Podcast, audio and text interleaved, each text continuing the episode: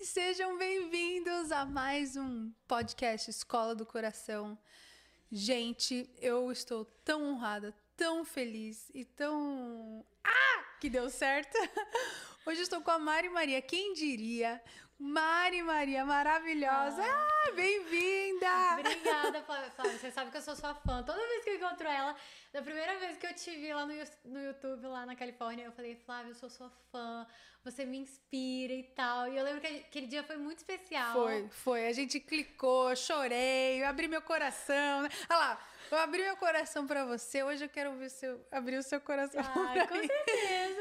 Não, Mari, mas foi uma coincidência maravilhosa, né? Que você precisou estar aqui nos Estados Unidos. Aí eu vi que ela tava aqui, eu. Maria, e como você tá? Vamos tomar um café dela? Vamos!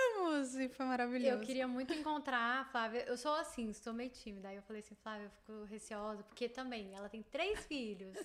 E assim, intenso. Você chega aqui, você vê que a vida da Flávia é intensa. Então no, a gente. Normal, normal. é normal, né?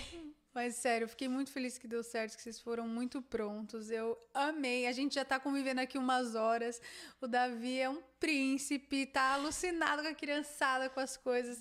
Criança gosta de criança, né? E ele e o Baby Charlie já estão fazendo uma amizade sincera então, ali, né? Depois eu vou soltar um videozinho muito engraçado, que eles estão é, o, o Charlie tá andando e o Davi empurrando o carrinho assim. Eles estão super amigos e o Charlie ele é todo desenvolto, então eu acho que ele tá empurrando assim o Davi para ele ficar mais. E vamos lá, Davi, é. vem comigo.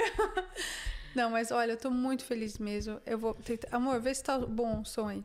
Eu. Por enquanto, tá. Tá.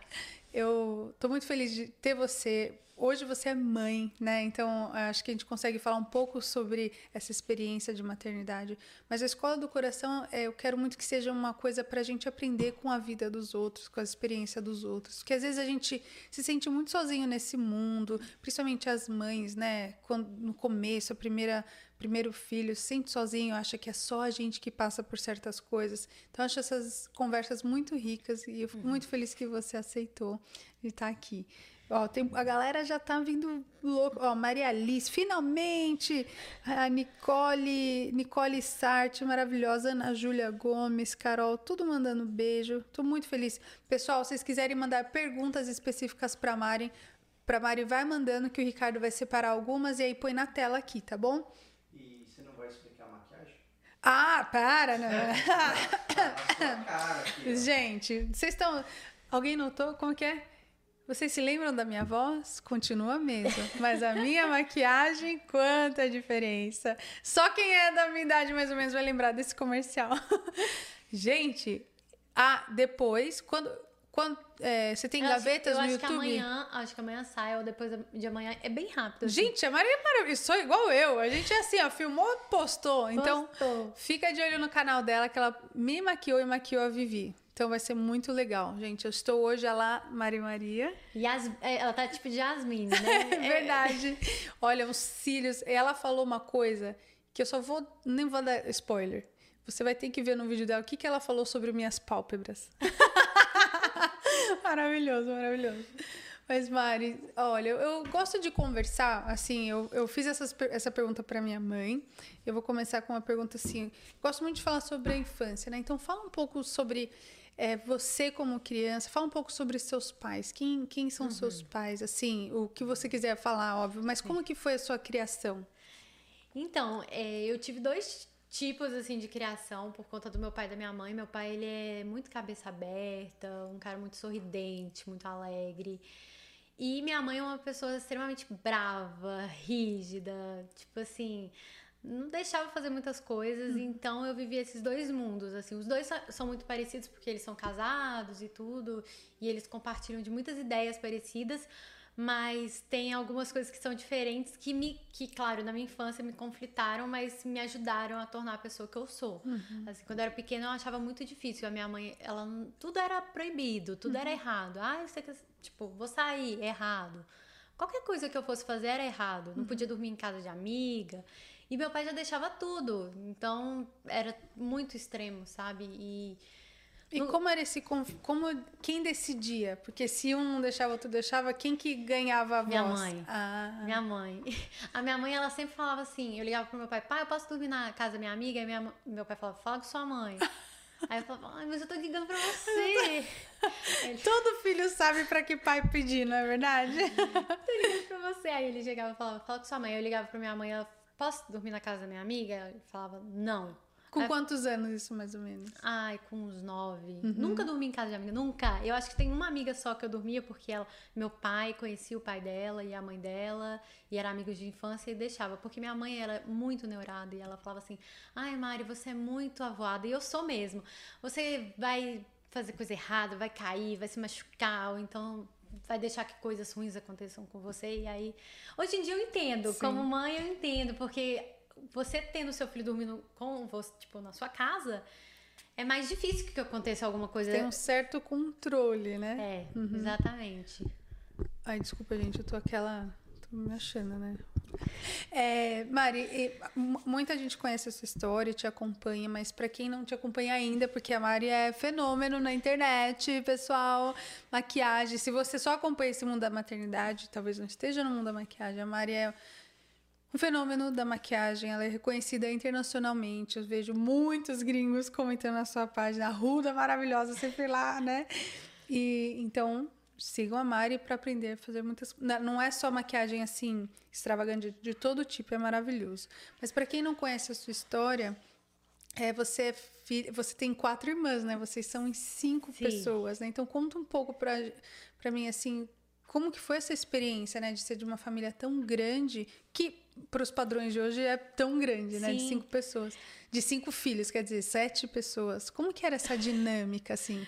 Era bem tenso, assim, quando eu era nova, é, a gente saía, a gente morava em fazenda, né, é, perto de Brasília, em Santo Antônio Descoberto, e aí a gente ia pra escola e a gente demorava mais ou menos uns 40 minutos para chegar na escola. Uau! É, aí... Vocês iam de ônibus ou de carro? A gente ia de, de carro, né? Mas era uma vanzinha que meu pai tinha, e aí ele levava todo mundo juntas, e aí eu ia no último banco, né, com minha irmã. Isabela. E cada, tipo, eu, Isabela, Carol e Paula e a Vivian na frente e às vezes meu pai e minha mãe com ela. Aí a gente ia. Gente, pensa assim, ó. E você é a caçula, né? Sim, sim. E pensa, ó, anti... hoje em dia existem esses carros de sete lugares tal. Antigamente não tinha esses carros gigantes, tinha que ser uma van mesmo, é, pra caber todo mundo. Tinha, não, mas tinha uma caminhonete. Meu pai tinha, mas era bem. Sabe aquelas caminhonetes? Era bem legal. Tinha, tinha umas. Era quase uma vanzinha, mas era bem de fazenda, sabe? E aí eu ia pra escola, só que eu chegava toda descabelada. E um dos traumas, assim, por que, que eu sou tão vaidosa? Porque minha mãe não tava nem aí. A minha mãe eu chegava assim com o cabelo desse tamanho na escola e eu, e eu minha, minhas amigas chegavam, ah, você não, não escova seu cabelo e tal. E não era isso, é porque minha mãe era tanta filha que não dava, não dava. Era... Ah, então fala isso, pessoal. São cinco filhos, cinco mulheres, né? E, e, eu também fazia um escândalo, né? Que, porque quando você tem muita irmã, você quer se virar sozinha e você hum. não obedece. Aí, o que, que acontecia? A gente ia todo mundo junto, chegava na escola, ia descendo, e era aquela confusão.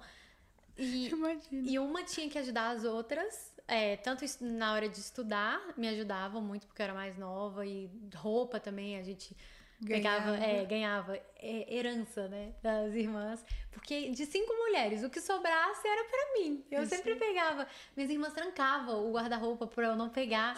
Eu, hoje em dia eu jogo na cara delas, eu falo assim, agora eu vou trancar aqui também, tá? Pra ninguém pegar minha maquiagem. Maravilhoso. Ninguém deixava eu pegar a maquiagem, era muita dó. Imagina, gente, uma não só cinco crianças, mas cinco mulheres, né? E Mari, como que é, quantos anos de diferença tem você para mais velha? Nove anos. Nove anos. Uau, é uma diferença boa. Uhum, uhum. É, é, bem boa. Assim, hoje em dia não é tanta, claro. porque a mais velha deve ter 38, uhum. é, 38, 39. Aí eu tenho. Vou fazer 28. É, exatamente. Tem 38 e eu vou fazer 29. Uhum. Essa é a diferença. E, a mais, e depois, quantos anos foram? Aí depois de... a Isabela é a mais próxima, de uhum. mim tem 30, vai fazer 31. Uhum. Vai, é, aí depois a Carol, 34. E depois a Paula, 36, 37, eu acho, gente. É mais ou menos isso. E meu, minha mãe, na verdade, ela teve oito gravidez, só que três abortos, né, Uau. espontâneo. E ela, ela tipo, sofreu bastante assim com isso porque meu pai queria muito ter um filho homem. Hum. Então ela sofria a pressão, né, de querer ter um filho e tal. E assim, hoje em dia eu entendo todo o trauma que ela passou e assim, tendo vários filhos e minha mãe, diferente do meu pai, meu pai é muito expansivo, ele gosta de criança e tal. Minha mãe já tem um limite pra paciência e tudo. Por mais que ela se esforce, eu sinto que ela tem dificuldade de ter paciência. Então meu pai, ele, ele queria ter muitos filhos. Minha mãe queria, mas ela queria por conta dele, pra ter filhos com ele e tal. Então assim, hoje eu entendo. Quando eu casei, é tão louco que eu tinha esse pensamento, ah, eu quero ter cinco filhos, eu quero ter muitos filhos. E hoje, depois que eu tive o Davi, eu falei, Uh, não sei. vamos ver, um dia de cada vez, né? Não sei, mas não por conta. É por conta do meu limite, sabe? Eu acho lindo ainda uma família grande, mas eu falo assim, e eu, Mariana? Eu aguento. Eu tenho capacidade pra pra aguentar essa, esse desafio. Então eu me pergunto muito, porque eu acho que é importante a gente se conhecer antes de tomar Exatamente. decisões. É, eu acho que eu, eu sou eu também, né? Sempre vi famílias grandes e sempre achei bonito, né? De longe. De longe, aquela achei bonito de longe. Mas é verdade, a gente cria, né? Um, é, é bonito aquele monte de gente, aqueles irmãos, é, às vezes põe tudo roupa igualzinha, né? Aquela escadinha nas fotos, é tudo muito bonito. Mas requer um esforço, uma intenção, um trabalho diário demais. E requer demais dos pais, né? Dos adultos.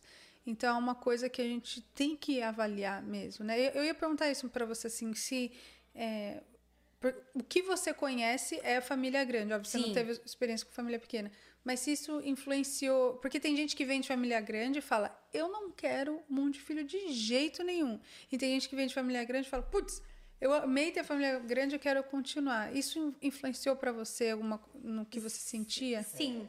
Só centra o microfone mais um pouquinho. O meu? É, mais, Mais- na sua frente. assim. Ah, é mais Ah, perto. sim. Ah, De perto tá ok, é que tá um pouco de lado. Ah, tá. Então, é, para mim, influenciou positivamente. Eu gosto de ter família grande, eu acho incrível ter irmão. Eu sempre falo, melhor presente que você pode dar para um filho é um irmão, porque você dá algo para compartilhar, você ele vai ensinar muita coisa para os seus filhos, seu filho vai, eles vão aprender, né? Os dois vão aprender muito. Então, eu sou muito grata pelas minhas irmãs. Só que eu me pergunto assim, pela minha mãe, sabe? Eu fui a última, então, se minha mãe não quisesse ter muito filho, eu nem- existiria. Então, é, hoje, no começo, eu julgava muito minha mãe. Falava, nossa, minha mãe teve muitos filhos e tal. E depois eu aprendi a gostar de ter muito filho. Porque quando eu era pequena, eu sofria porque eu não podia ter as condições que minhas amigas tinham. Ah, viajar. Igual minhas amigas viajavam, eu não podia, porque eu tinha muitas irmãs. Aí, se desse pra uma, tinha que dar pra outra. Então, no começo, eu sofria com isso. Ah, eu não podia ter um sapato que minha amiga tinha, porque é, tinha que dividir, tudo tinha que dividir, entendeu? Aí no começo eu achava muito chato. E depois eu comecei a dar mais valor porque eu via várias amigas minhas que eram filhas únicas é, e, e falta de ter um irmão, de compartilhar, tinham muitas expectativas em cima delas e tudo eu dividia, tipo, as alegrias e as tristezas. Às vezes, tipo, acontecia alguma coisa ruim, eu não me sentia tão pesada, porque eu tinha minhas irmãs para compartilhar. Então isso começou a ser algo positivo para mim. Mas no começo eu sofria muito. Então, aí depois que eu aprendi que isso era positivo, eu E falei, que momento, que que é o depois, assim? Com Depois- quantos anos, mais ou menos? Mais ou menos com uns 17 anos, Hum. assim, quando eu comecei a ver que, peraí, a vida não é só aquele sapato que eu quero, a vida não é só aquela bolsa, a vida não é só um carro. Aí eu comecei a entender que você precisa aprender com as pessoas, que seus irmãos são o melhor presente que você pode ter na, na vida. E é claro, tem bons irmãos e, e tem irmãos que não vão acrescentar tanto. Uhum. Mas eu tento ver da melhor forma. Todas as minhas irmãs eu aprendi muito com elas, Uhum. todas. São muito diferentes de mim. Isso que é muito louco, né? Cinco personalidades totalmente Você tem diferentes. né? irmã também, né? Tenho, tenho. E é muito diferente É também? muito, muito. E ela trabalha comigo. Uma das suas irmãs trabalha com você, né? Uhum. Uma, e a minha irmã também trabalha comigo. E a gente é totalmente diferente. E ela é da parte da administração mesmo. Ela fala: Eu nunca ia conseguir fazer um vídeo. E eu, eu nunca ia conseguir fazer essa planilha que você fez e entregou pra mim, sabe? É muito legal. É, Que legal. E você falou que você cresceu em, em fazenda, né? Como que foi isso? Assim, vocês tinham lugar pra correr? Porque essa é o pra mim, né? Parece um clássico de filme, assim, aquelas famílias grandes na fazenda.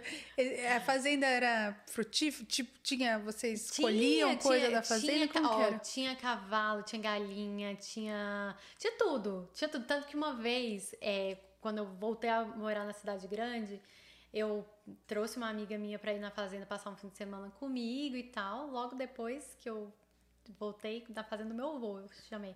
E ela viu uma galinha, foi muito engraçado, porque eu peguei assim a galinha na mão e eu coloquei no quarto, né, pra ficar lá com a gente. e Ela, meu Deus, uma galinha!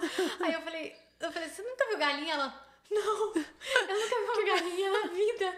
Aí eu falei assim, gente, porque pra mim era tão normal Tão uma normal. galinha e é engraçado, porque hoje em dia não é não é todo mundo. Eu acho que o Davi também não conhece galinha ainda. Então, assim, eu desde sempre sabia que era galinha Que e, incrível, né? e andava muito descalça Aham. e fazia tudo tranquilo. Eu sou muito grata por essa infância que eu tive, porque eu aprendi a valorizar as coisas que realmente importam, né? Uhum. Que às vezes a gente esquece, a gente deixa passar.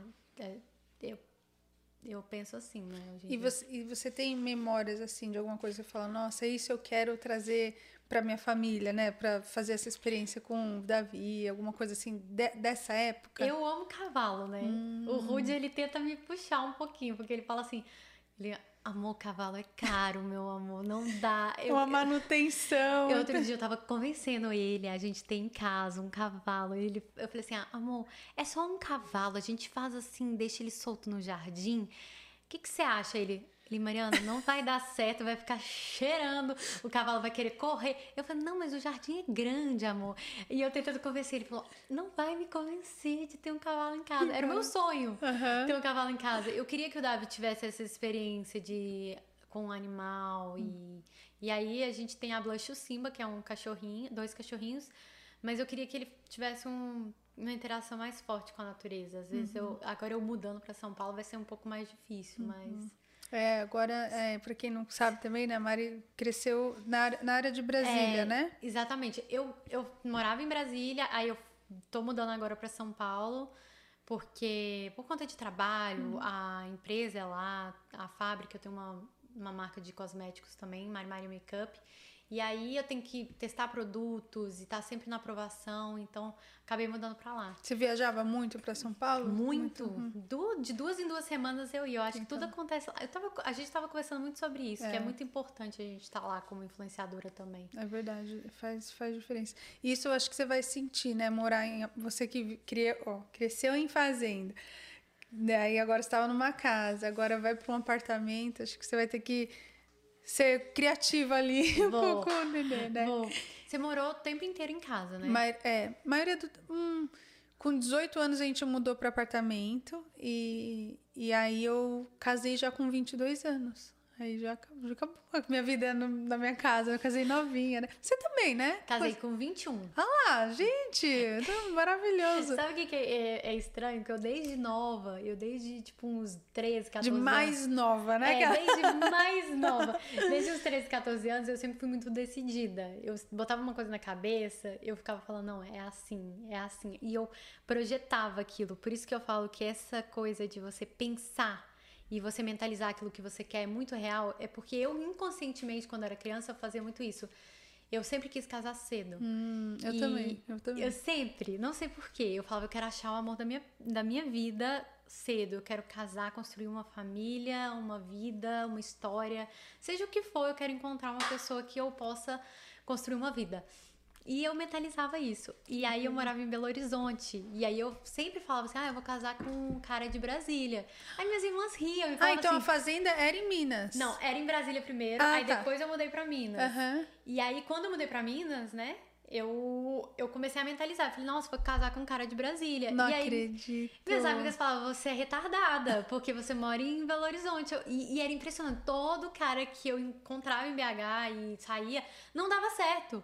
Eles, tipo, não gostavam de mim e tal. E geralmente é porque a pessoa não queria e, tipo, ou, ou, tipo, não dava certo, era, a pessoa era muito ruim pra mim. Uhum. E aí, quando eu fui pra Brasília e eu conheci o Rude, eu casei com 21 anos. Gente, Quanto tempo vocês namoraram e Um casaram? Um ano. Um ano. E você, você Também, namorou? não deu nem um ano.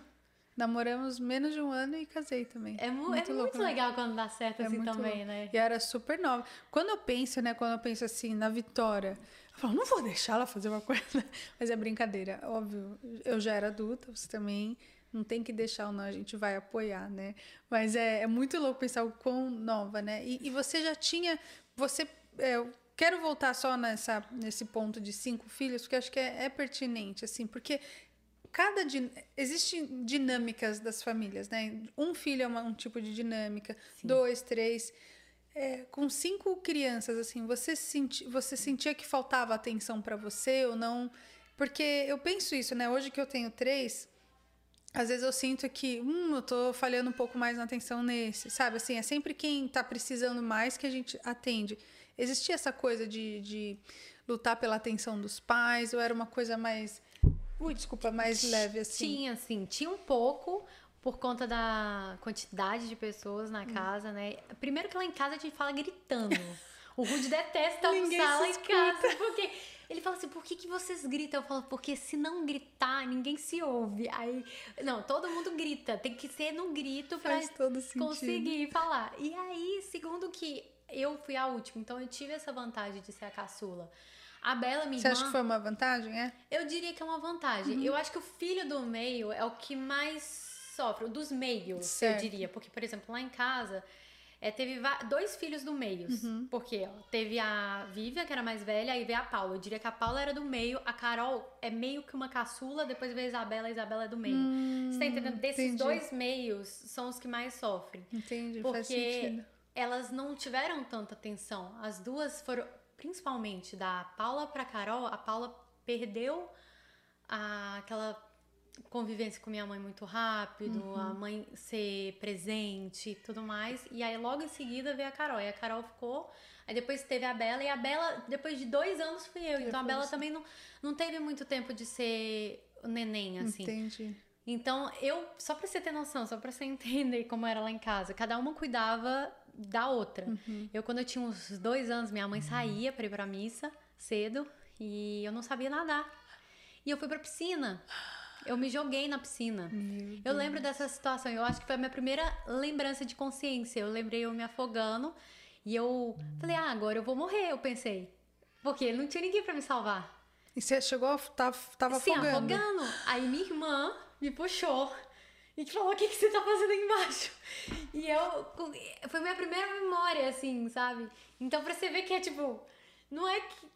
É porque quando é muito filho, se não. É um segundo. É verdade, é verdade. e criança a gente razão. sabe que é um segundo. Piscou, já, já foi. Nossa, que incrível, que incrível. É louco. E isso, é, você, você falou, antes eu queria família grande, agora eu não sei. Você quer dar irmãos pro, pro Davi? Você quer? Pensa aí. Eu quero muito, muito, muito. Eu tava conversando com o Rudy outro dia que eu queria muito dar um irmãozinho pro Davi e a gente queria três no começo. Eu acho três um número bem bacana.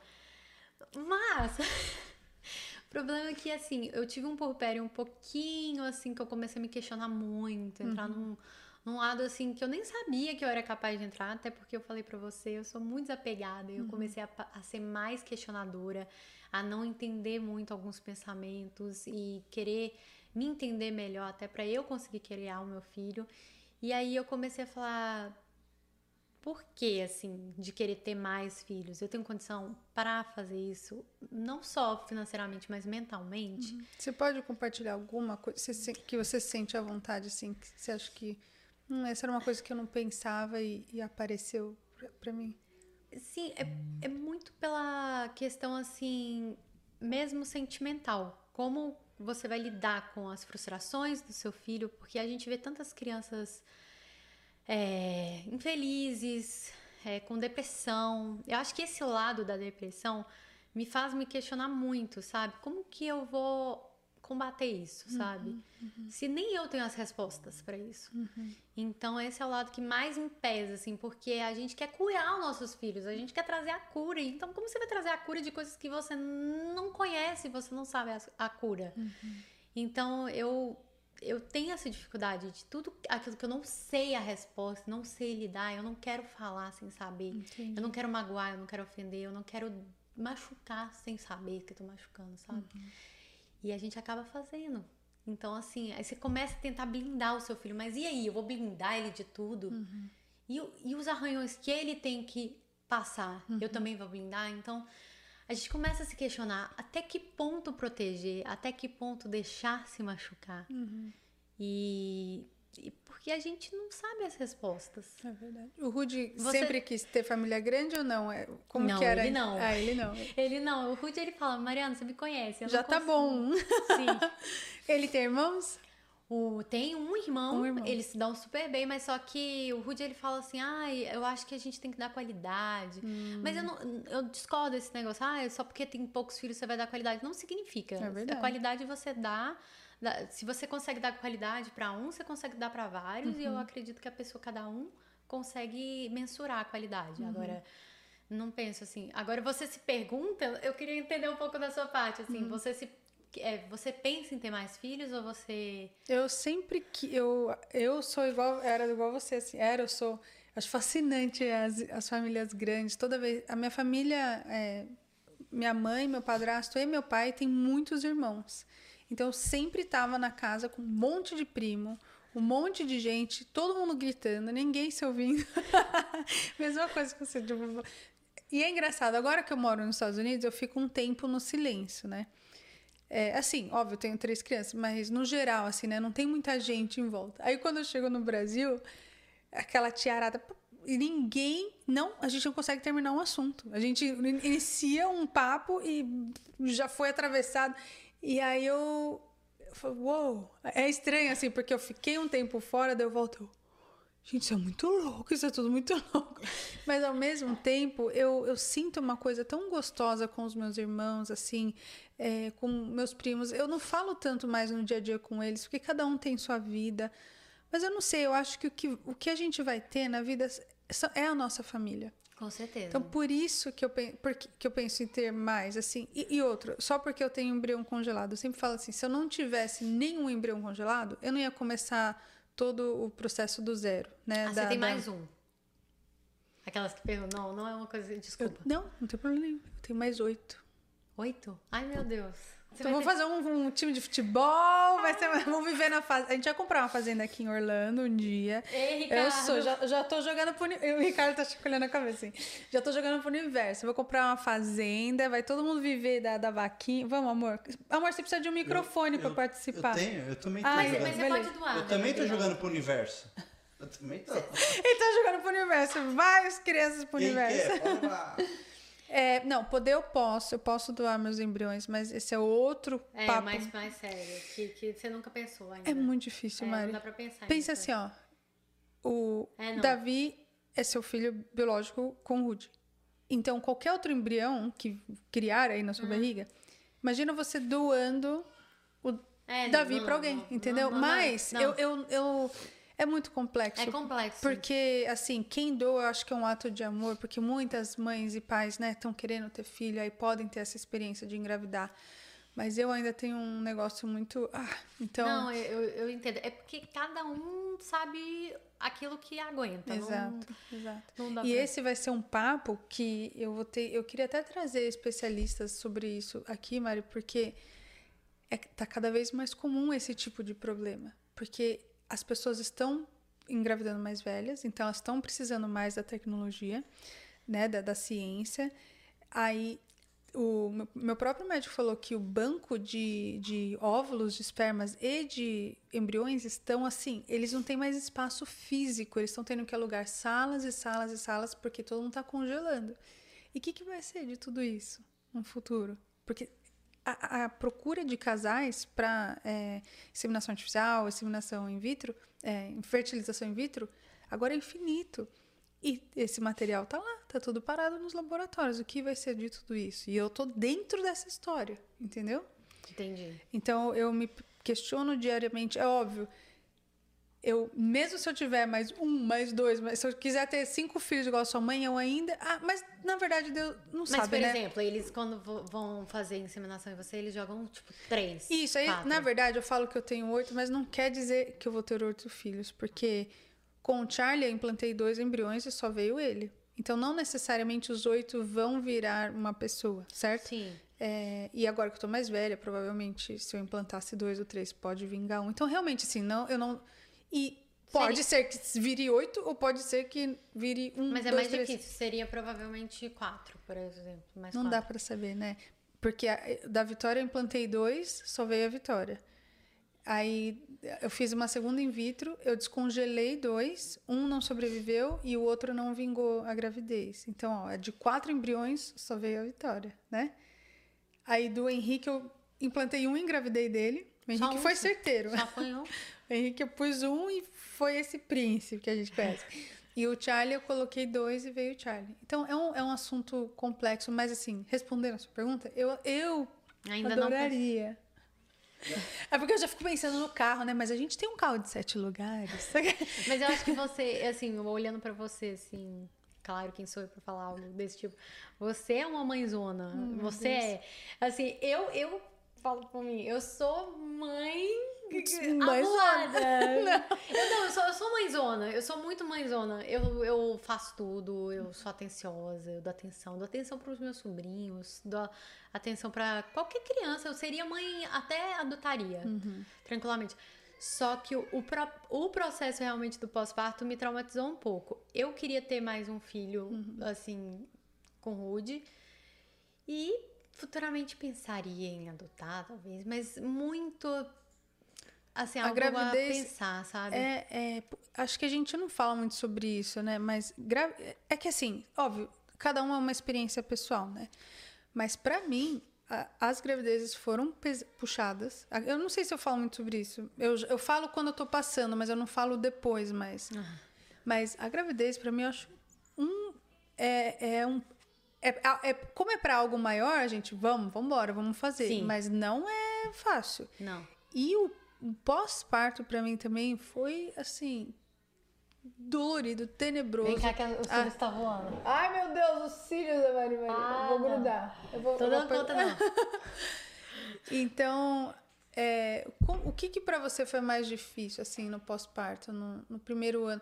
E o, o Davi é novinho, né? Ele tá com um ano e três meses. E, e dizem que o pós-parto é, é mais que um ano, né? Acho que é, sei lá, com quase dois anos. Então ainda eu acho que você ainda tá nesse processo, né? Eles falam que o corpo ainda depois de um ano ainda tá entrando no- nos eixos, assim. O que, que foi mais difícil para você no pós-parto? Hum, Ó, no pós-parto, o que, que foi mais difícil? Foi os hormônios. Porque quando eu saí do hospital, eu não sei o que aconteceu em mim. Eu fiquei muito fragilizada, eu só chorava. Tipo assim, eu olhava pro David chorava, eu olhava pra minha mãe chorava. E minha mãe, na primeira semana, ela me estressou tanto que eu falei assim: mãe, você quer me deixar louca? A minha mãe me deixou maluca na primeira semana. Eu tomei uma ica dela. Mas, tipo, Você não tem um espaço. Você não tem noção, tadinha. Ela, eu não. Teve uma época que eu, eu não conseguia olhar na cara dela, porque ela, ela brigou comigo na pri- primeira semana e, gente, é sério, os hormônios vão a zero. Você louco, fala né? com qualquer especialista. Eu falei com minha, minha ginecologista, eu falei, por que, que eu tô com pânico da minha mãe? Ela falou, você irritou, ela te irritou no começo? Ela irritou e tal, ela me estressou. É por conta disso. Quando uma pessoa te passa, passar por um um estresse muito grande e você tá com os hormônios muito lá embaixo, você é, te leva a um estresse muito alto. Ela me explicou lá e eu não conseguia lidar com minha mãe depois. Então eu passei por esse momento do pós-parto, que eu tive um pânico no, no meu parto, porque eu não sabia que eu teria filho nos Estados Unidos, né? E aí eu tava com minha obstetra no Brasil. E eu mandava mensagem pra ela e, e quando fechou, deu lockdown aqui, eu tava terminando de, é, claro, fechar alguns projetos e tudo. E quando deu lockdown, eu liguei pra minha obstetra, eu falei que eu ia ficar mais um tempo e marquei uma, é, uma consulta aqui, né, em Miami. E aí ele falou, olha, vai fechar e é um vírus que a gente desconhece, é melhor você ter filho aqui. E aí foi o que eu acabei decidindo, ter filho em Miami. E né? aí, Então, imagina, esse estresse adicionou, né? Porque fi- tinha começado essa loucura no mundo, uma incerteza enorme pra todos e você pra parir. Prestes a parir. Exatamente. Aí quando eu fui ter filho, eu cheguei no hospital, eu pensava na minha obstetra, porque eu acompanhei, ela virou minha mãe assim também. E eu era completamente apegada com ela. E aí eu cheguei lá com a obstetra que você não conhece, porque lá, eu não sei se com você foi igual, é o que tiver de plantão. É o que tiver de É plantão. o que tiver de plantão. Eu dei sorte no do Charlie, o meu médico que me acompanhou, ac- aconteceu que ele estava de plantão, mas tudo é, é- não é, não. Sim, aí, aí foi qualquer médico lá. é, e chegou, eu, eu tive pânico, gente. Eu entrava, eu olhava pro Rude. Eu falava, eu não vou dar conta. Você tinha que explicar as coisas em inglês também. Eu não falo inglês, gente. O meu marido fala, mas eu não falo meu inglês. É nós vai, nós foi. É sério. Eu falo, hello, how are you? I'm fine, thank you. É tipo isso. Pain! É. E aí, quando ela falou assim, você quer anestesia? Quando, eu- quando ela ouvia essa palavra anestesia, eu falei, yes, please. Eu só falei isso. E na hora da anestesia, ninguém podia ficar no quarto comigo. Nossa, com pandemia, Você, né? você, o Ricardo ficou no quarto? Ficou. Ninguém ficou no quarto comigo. A moça me, me abraçava, ela, eu abraçava ela. Então eu sei que eu. Mas acho que foi por causa da pandemia. Foi. Porque o meu, se você ver nos meus olhos, tá minha mãe, meu padrasto, até a Vi, tava todo mundo no quarto. Não, não Fiz- podia. É, foi por causa da pandemia. Porque na pandemia, quase que tem gente que não tava nem deixando entrar ninguém. Ninguém. Não, aí entrou eu e o Rude, aí depois que eu tive o Davi, parece que tudo melhorou pra mim. Parece que é, toda aquela tensão que eu tava vivendo. E fora de tudo isso, eu e o Rude, a gente queria congelar o umbigo do Davi aqui nos Estados Unidos. É, aproveitando tudo, porque eles. Eu não sei se você chegou a congelar o umbigo Não, do. não eu, ia, eu ia congelar e tal. E a mulher jogou fora o umbigo do Davi. né?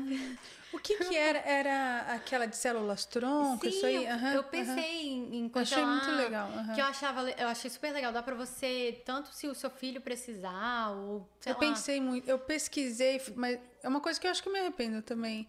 Mas eu acabei não fazendo. Eu, eu ia fazer, aí a, a moça chegou, o, o Rudy trouxe a caixinha pra ela colocar, a mulher jogou o umbigo Hum. do Davi fora. Aí o Rudy assim, aí o Rudy brigando com a mulher, eu, amor, tá tudo inglês. lindo. Eu falei, amor, tá maravilhoso, não precisa.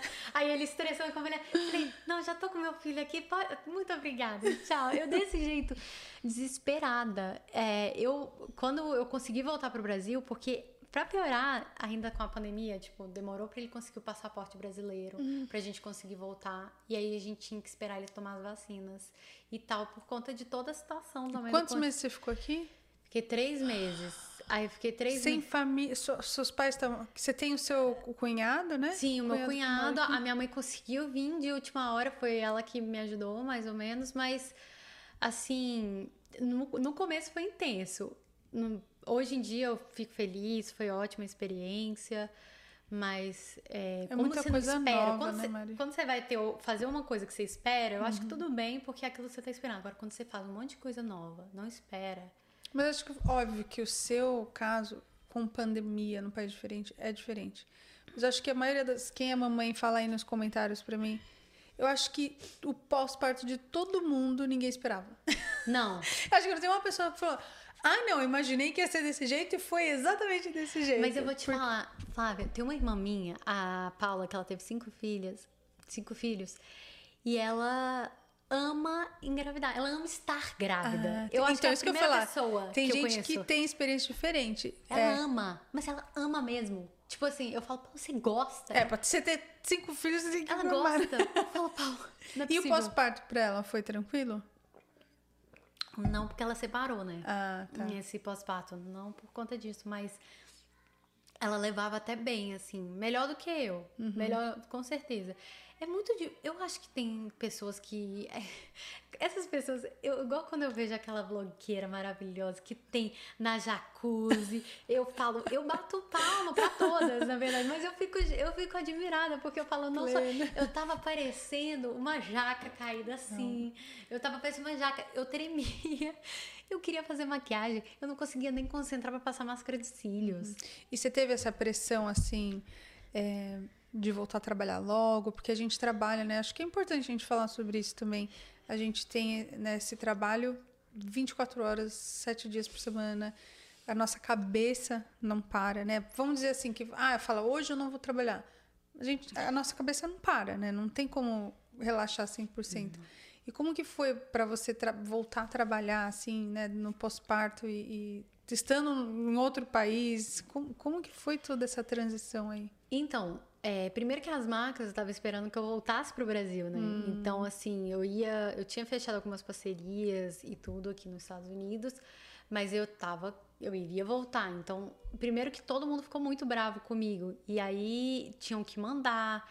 E eu continuei fazendo. Então, eu tava tensa, porque eu sabia que eu tinha um monte de compromisso. Eu tinha produtos para testar e eu tinha que ter aquele momento com meu filho.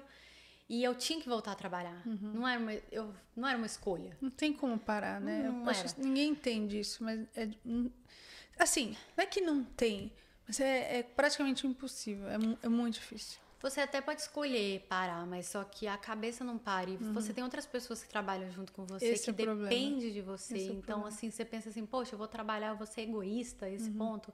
Tem várias pessoas que precisam estar trabalhando e ganhando dinheiro. Eu vou falar, então, Uhum.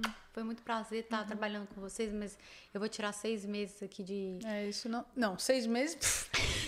É que eu, eu- minha cabeça já vai assim, não, um mêsinho, um mêsinho, primeiro mês, acho que dá, dá pra fazer. Dá, não. né? Não dá, né? Não dá. A gente não, não dá conta. Você tinha material pronto um pouquinho pra deixar? Não, não eu tem, nunca né? tive Eu material também pronto. não. Não, Mari, para, para. Não, me... ai meu Deus. Eu, eu, eu converso com todos os youtubers, todos assim, ixi, tem uma semana, duas semanas de gaveta. Hã? Eu Parabéns pra você. Eu...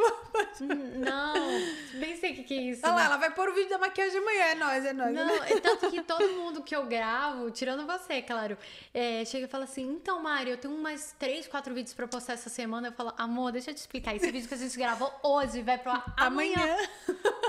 Eu tô Ai, editando bom, nessa madrugada. Aí, amor, tá vendo, amor? A gente sempre, ó, que a gente fica tudo falando, ai, todo mundo tá, sabe o que tá fazendo, a gente tá tudo atropelado. Mas, ó, você mãe, a gente também, ó, com as crianças aqui, né? assim. Eu também sempre fui assim. Eu sempre fui assim, eu não posso nem Eu botar também. aqui falando nada. É, criança não teve nada a ver com a história, né? Eu quis dar uma desculpa, mas é verdade. Antes da Vitória, eu gravava, às vezes eu gravava de manhã, editava e já punha de madrugada. É fogo, é muito fogo.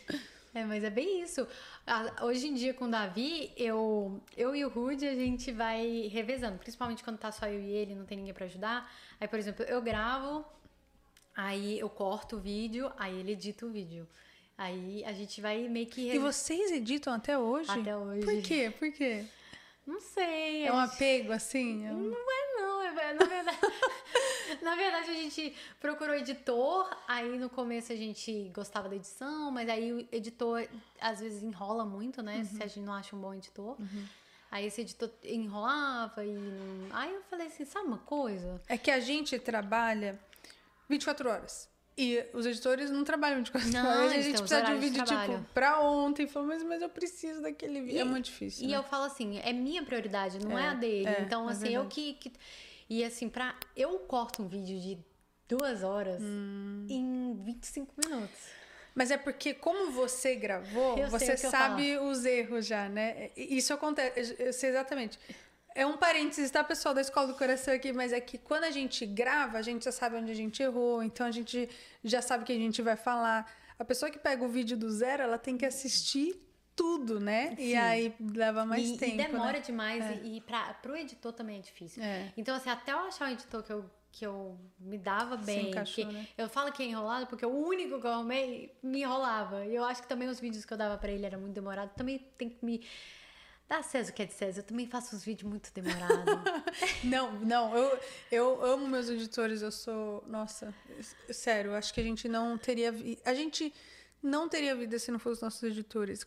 Eu acho que a melhor decisão pra nós, e foi logo quando a Via era pequena, eu tinha um apego forte, né? Porque a gente grava muita coisa. Então também tinha essa, né? Das, da, de- tem a Vitória pequenininha, já rolou é, estresse entre eu e o Ricardo e tá a câmera gravando. Então a gente tinha medo de passar por uma pessoa de fora, né?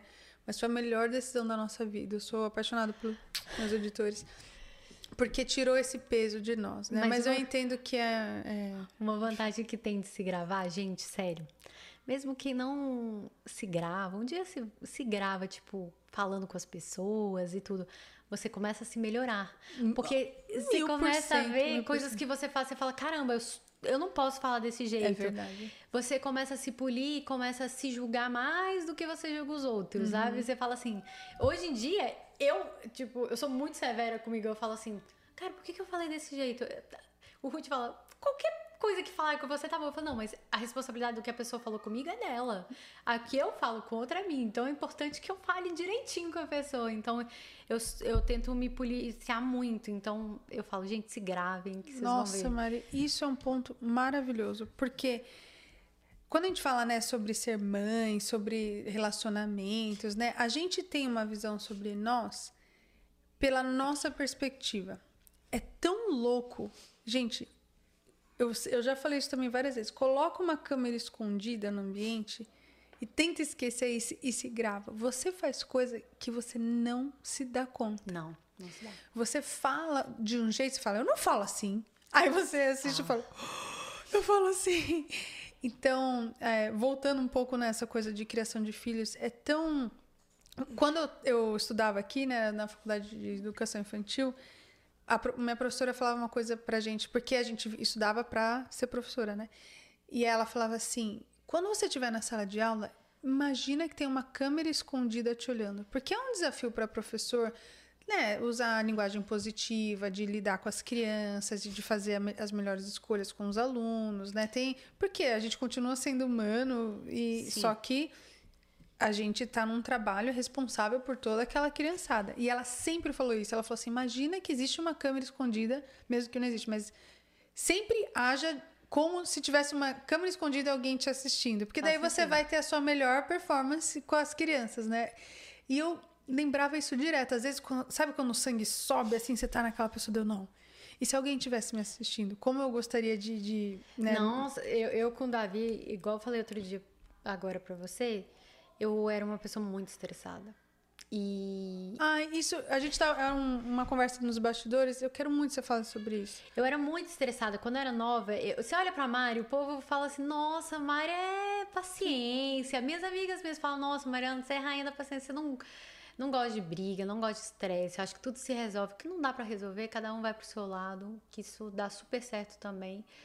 Entendeu? E hoje em dia eu sou mais calma, mas quando eu era nova, eu me estressava muito rápido e eu tinha muita raiva. Tipo, se a pessoa fizesse alguma coisa comigo, eu tinha muita raiva. E eu não conseguia controlar aquela raiva, eu tinha que descontar na hora. E eu tinha que jogar um objeto na frente da pessoa. Tipo, minhas irmãs, principalmente, elas faziam coisa comigo, eu tinha que jogar alguma coisa que tivesse na minha frente pra descontar essa raiva. E que E como que as pessoas à sua volta reagiam a isso? assustada, né? Uhum. Meu pai falava, minha filha, não tá certo. Minha mãe conversava muito comigo e eu não conseguia controlar essa raiva. Uhum. E eu comecei a querer me mudar, porque eu sabia que isso eu ia sofrer. Eu, eu podia, eu tinha duas opções. Ou eu ia falar, é, esse é meu jeito, eu sou estressada mesmo. Ou eu ia aprender a ser uma pessoa melhor, entender que eu como tenho que, que, foi aprender. essa essa chave? Porque acho- às vezes, né, quem tá assistindo assim fala: "Nossa, eu sou essa pessoa, eu tenho muita raiva". É, conta o processo assim, conta on- quando que você se enxergou, como que você conseguiu, porque também a, a chavinha não é do dia para Não, noite, não né? é. Conta esse processo, porque é uma das coisas que eu mais recebo, Mari. É assim, eu não sou calma como você, não adianta, tudo que você fala é babe- baboseira, e você nasceu assim, e eu nunca vou ser igual a Flávia Kalina. Eu, não, ninguém vai ser igual a Flávia Kalina, porque você não é, e porque você é a Mari Maria e eu sou a Flávia Kalina. Mas assim, a gente pode né, Melhorar, transformar. Tem como melhorar. Eu sempre Conta tudo, quantos anos você tinha, quando você percebeu, quando você percebeu que te fazia mal. Co- Conta Sim. o processo. O que acontece? Eu, quando era pequena, eu falava tudo que dava na minha telha. Se a pessoa me magoava, eu queria magoar duas vezes mais. Eu queria fazer ela sentir o que eu tava sentindo de dor. E eu tinha isso, né? A raiva comprimida que você quer jogar pro mundo e fazer o mundo sentir a mesma dor que você sente. Só que eu comecei a entender que Mas você eu era consciente disso? Hum, Mais ou menos, porque meu pai falava muito, minha mãe falava muito. Eu comecei a perceber isso quando as pessoas começaram a se afastar de mim. Porque quando eu era nova, eu tinha amiga, mas aí eu fui perdendo minhas amigas, minhas amigas foram se afastando, não gostavam mais tanto de mim. E eu falei assim, mas por quê? Porque eu não faço bem pra elas.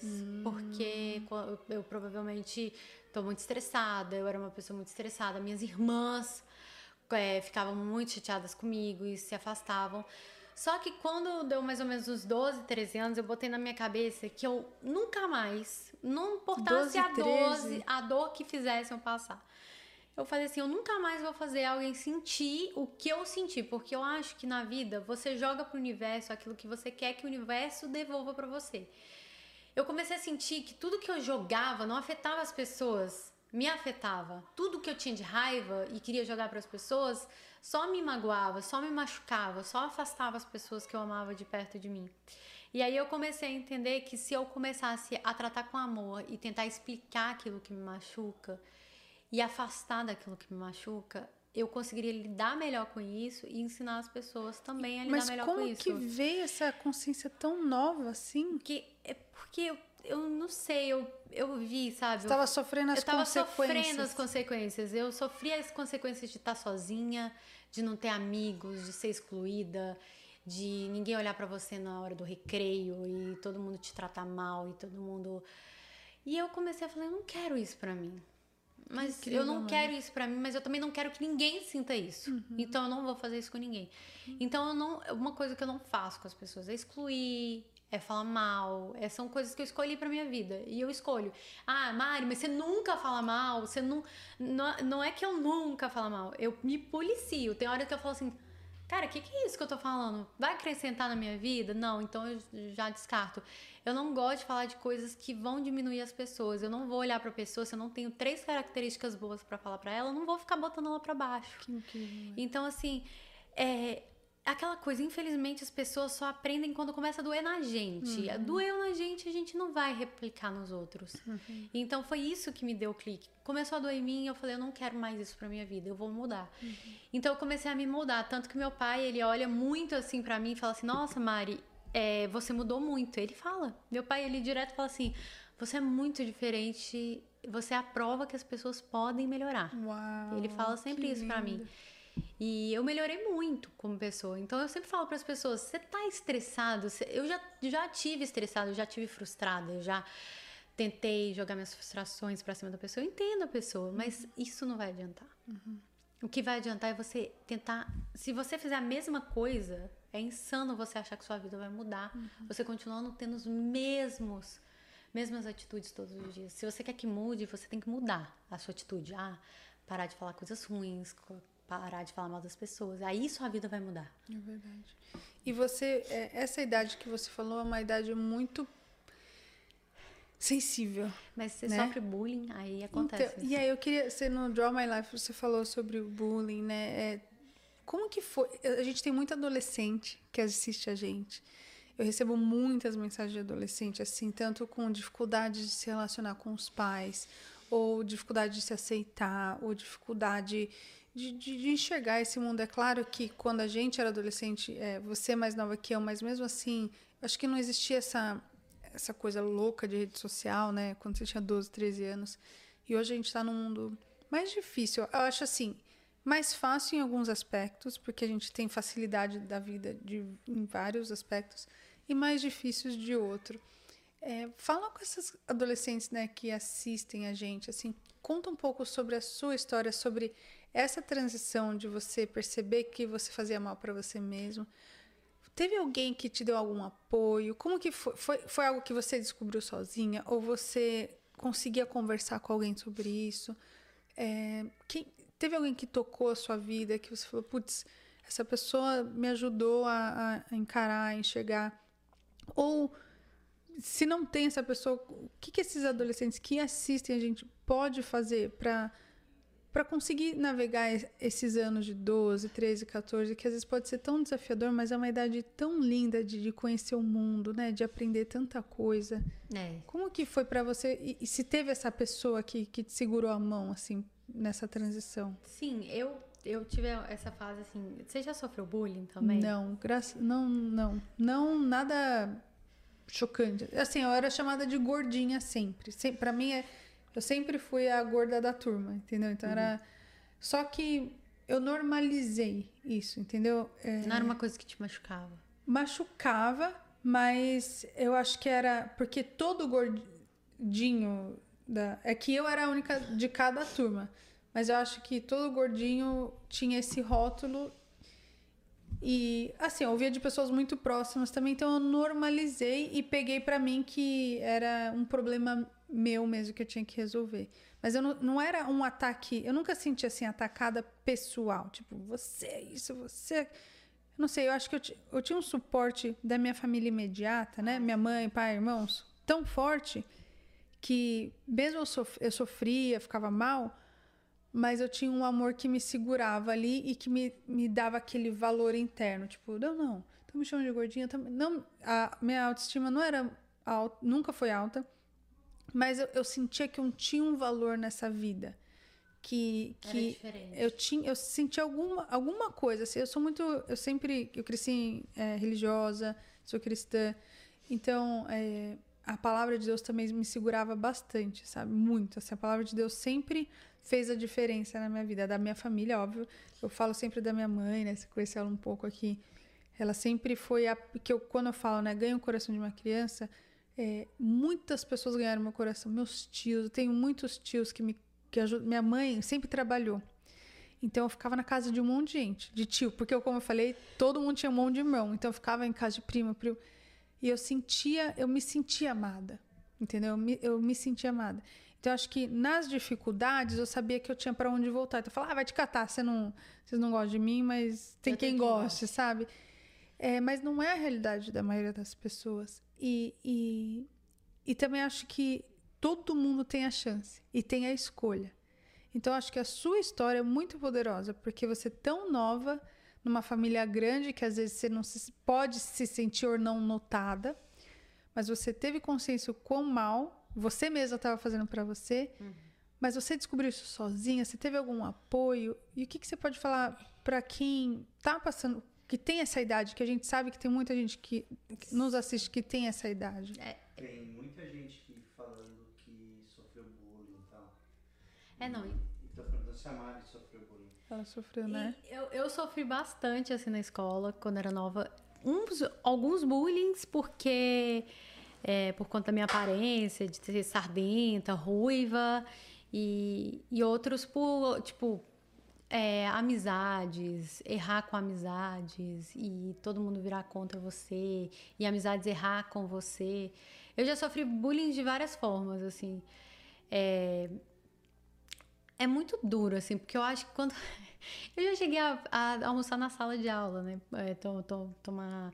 Eu fiquei um, uns dois meses. Uns Comendo dois sozinha? Meses, sozinha. Ah. É, foi tenso. Eu fui pro banheiro também algumas vezes, assim, também, que eu não tinha. Eu não tinha com quem ir, aí tocava recreio, ia direto pro banheiro, me trancava pra ninguém ver que eu tava sozinha. Então, assim, eu tive algumas vezes isso e. Assim, foi importante para mim, porque eu acho que nesses momentos a gente aprende muito, né? A gente começa a falar, não, eu não quero isso para mim, mas também eu comecei a entender que eu não queria isso para as pessoas que eu visse. Eu não queria para ninguém. Falava assim, isso não é legal para ninguém. É porque igual eu falei, Flávia, se você passa por uma coisa que não é legal, você consegue entender que ninguém deveria passar por aquilo. E foi como eu aprendi, tipo, depois eu conheci o Rude, mas o Rude foi eu já estava um pouco melhor, sabe? O Rude me deu só um start para eu ser mais tranquila, mais paciente, uma pessoa melhor. Mas eu já já estava bem calejada, bem mais forte. Mas você descobriu sozinha? Sozinha. Quando a minha mãe, eu sempre fui, eu sempre fui cristã, desde uhum. nova. E a minha mãe sempre é, pregava para mim, falava assim: ah, fazer o bem, uhum. tratar as pessoas bem é, não julgar. Essas coisas básicas eu sempre tive. Então, assim, é, eu não fazia muito, mas quando eu comecei a, a, me dar com outros conflitos, tipo quando eu era pequena, é, amizades que me faziam mal, eu ter raiva das pessoas e querer magoar elas de alguma forma, que seja com palavras, com atitudes. Quando eu comecei a ter consciência que as atitudes magoavam e tudo, eu comecei a querer mudar. Hum. Foi aí que me deu o start. Eu falei, não quero mais isso nunca mais pra minha vida. É, tem coisas que me marcam tanto. Eu eu acho que sábio é aquele que aprende com os seus próprios erros, uhum. mas mais sábio ainda é aquele que aprende com seus erros e com dos outros. É então eu falava assim: se eu já errei, por que, que eu vou errar de novo? Então eu falava: eu tenho que parar. Eu toda vez que eu cometo uma coisa, seja uma amizade que me faça mal, eu falo: para para que isso. Não que a pessoa seja ruim 100%, Sim. ela só não faz bem para você. Não serve pra você, né? Entendeu? E tá tudo certo, é só se afastar e, e pronto, tá tudo bem. Então você tem que conhecer os seus limites, o que que dá pra você fazer. Se aquilo não faz bem pra você, não dá. Não aceita, não se magoe, não se anule por conta de outras pessoas. Então eu comecei a botar regrinhas na minha vida. É, que eu comecei a entender que na vida cada um tem que ter suas regras pra você conseguir viver bem, mentalmente bem. Entendeu? E as pessoas têm que respeitar. Eu tenho que ter respeitar o do outro e, e a pessoa tem que me respeitar. Eu tenho minhas regras de vida. E, e a pessoa tem que me respeitar e eu também tenho que respeitar dela. Então, a partir do momento que isso deu um clique na minha cabeça, que eu tinha que começar a mudar para ser mais feliz, para eu conseguir não magoar as pessoas e não sofrer mais tanto, porque eu não queria mais sofrer, eu comecei a botar regras na minha cabeça. Isso eu não vou fazer, isso eu não vou fazer. Então, eu sempre fui fazendo. Na minha vida de, é, de youtuber também, eu sempre fiz isso. Eu tento. É, eu come, claro, eu erro, como todo mundo, mas eu tento não cometer os mesmos erros. Eu peço desculpa, volto atrás, mas eu tento não cometer os mesmos erros, que sejam erros diferentes. Isso é, é incrível que você fala. Eu fico, eu bato nessa tecla, né? Porque eu acho que a gente tem uma influência muito grande é, com os nossos filhos. Hoje nós somos influenciadores, né? Então eu, eu gosto de, de, de ter essas histórias é, diferentes da minha, porque a gente tem é, é, as crianças, os adolescentes, a gente essa mensagem que passou é muito poderosa, porque apesar de vocês serem novos, vocês têm sim o poder de escolha, né? Então é muito legal você falar assim, não, eu me dei conta sozinha, eu percebi que o que eu estava fazendo não estava funcionando. E se não está funcionando, a gente tem que mudar, porque fazer. é, é, tem uma frase, a definição de insanidade é você fazer a mesma coisa e esperar um resultado diferente, né? Então você é insano se você fizer a mesma coisa. E uma coisa que eu achei muito legal que você comentou, e eu, eu assisto muito podcast de, de inspiração, assim, de vida e tal, e eles falam muito da, da importância da influência das pessoas próximas de você na sua vida, né? Que transforma quem você é. A gente é afetada mesmo pelas pessoas com quem a gente convive. E o Rudy foi uma pessoa muito importante na sua vida, né? Na sua história, assim, de, de é, transformação, de, de olhar para o mundo, né? Conta um pouco pra gente, né? Como que você conheceu e como que ele agregou na sua vida. Eu conheci o Rudy numa época muito dura na minha vida, porque eu tinha acabado de sair de um relacionamento. É, a pessoa terminou comigo, a pessoa, tipo, falava que eu era feia, não, falava que eu não ficava bonita de maquiagem, sempre, Olha. tipo, me botava muito pra baixo.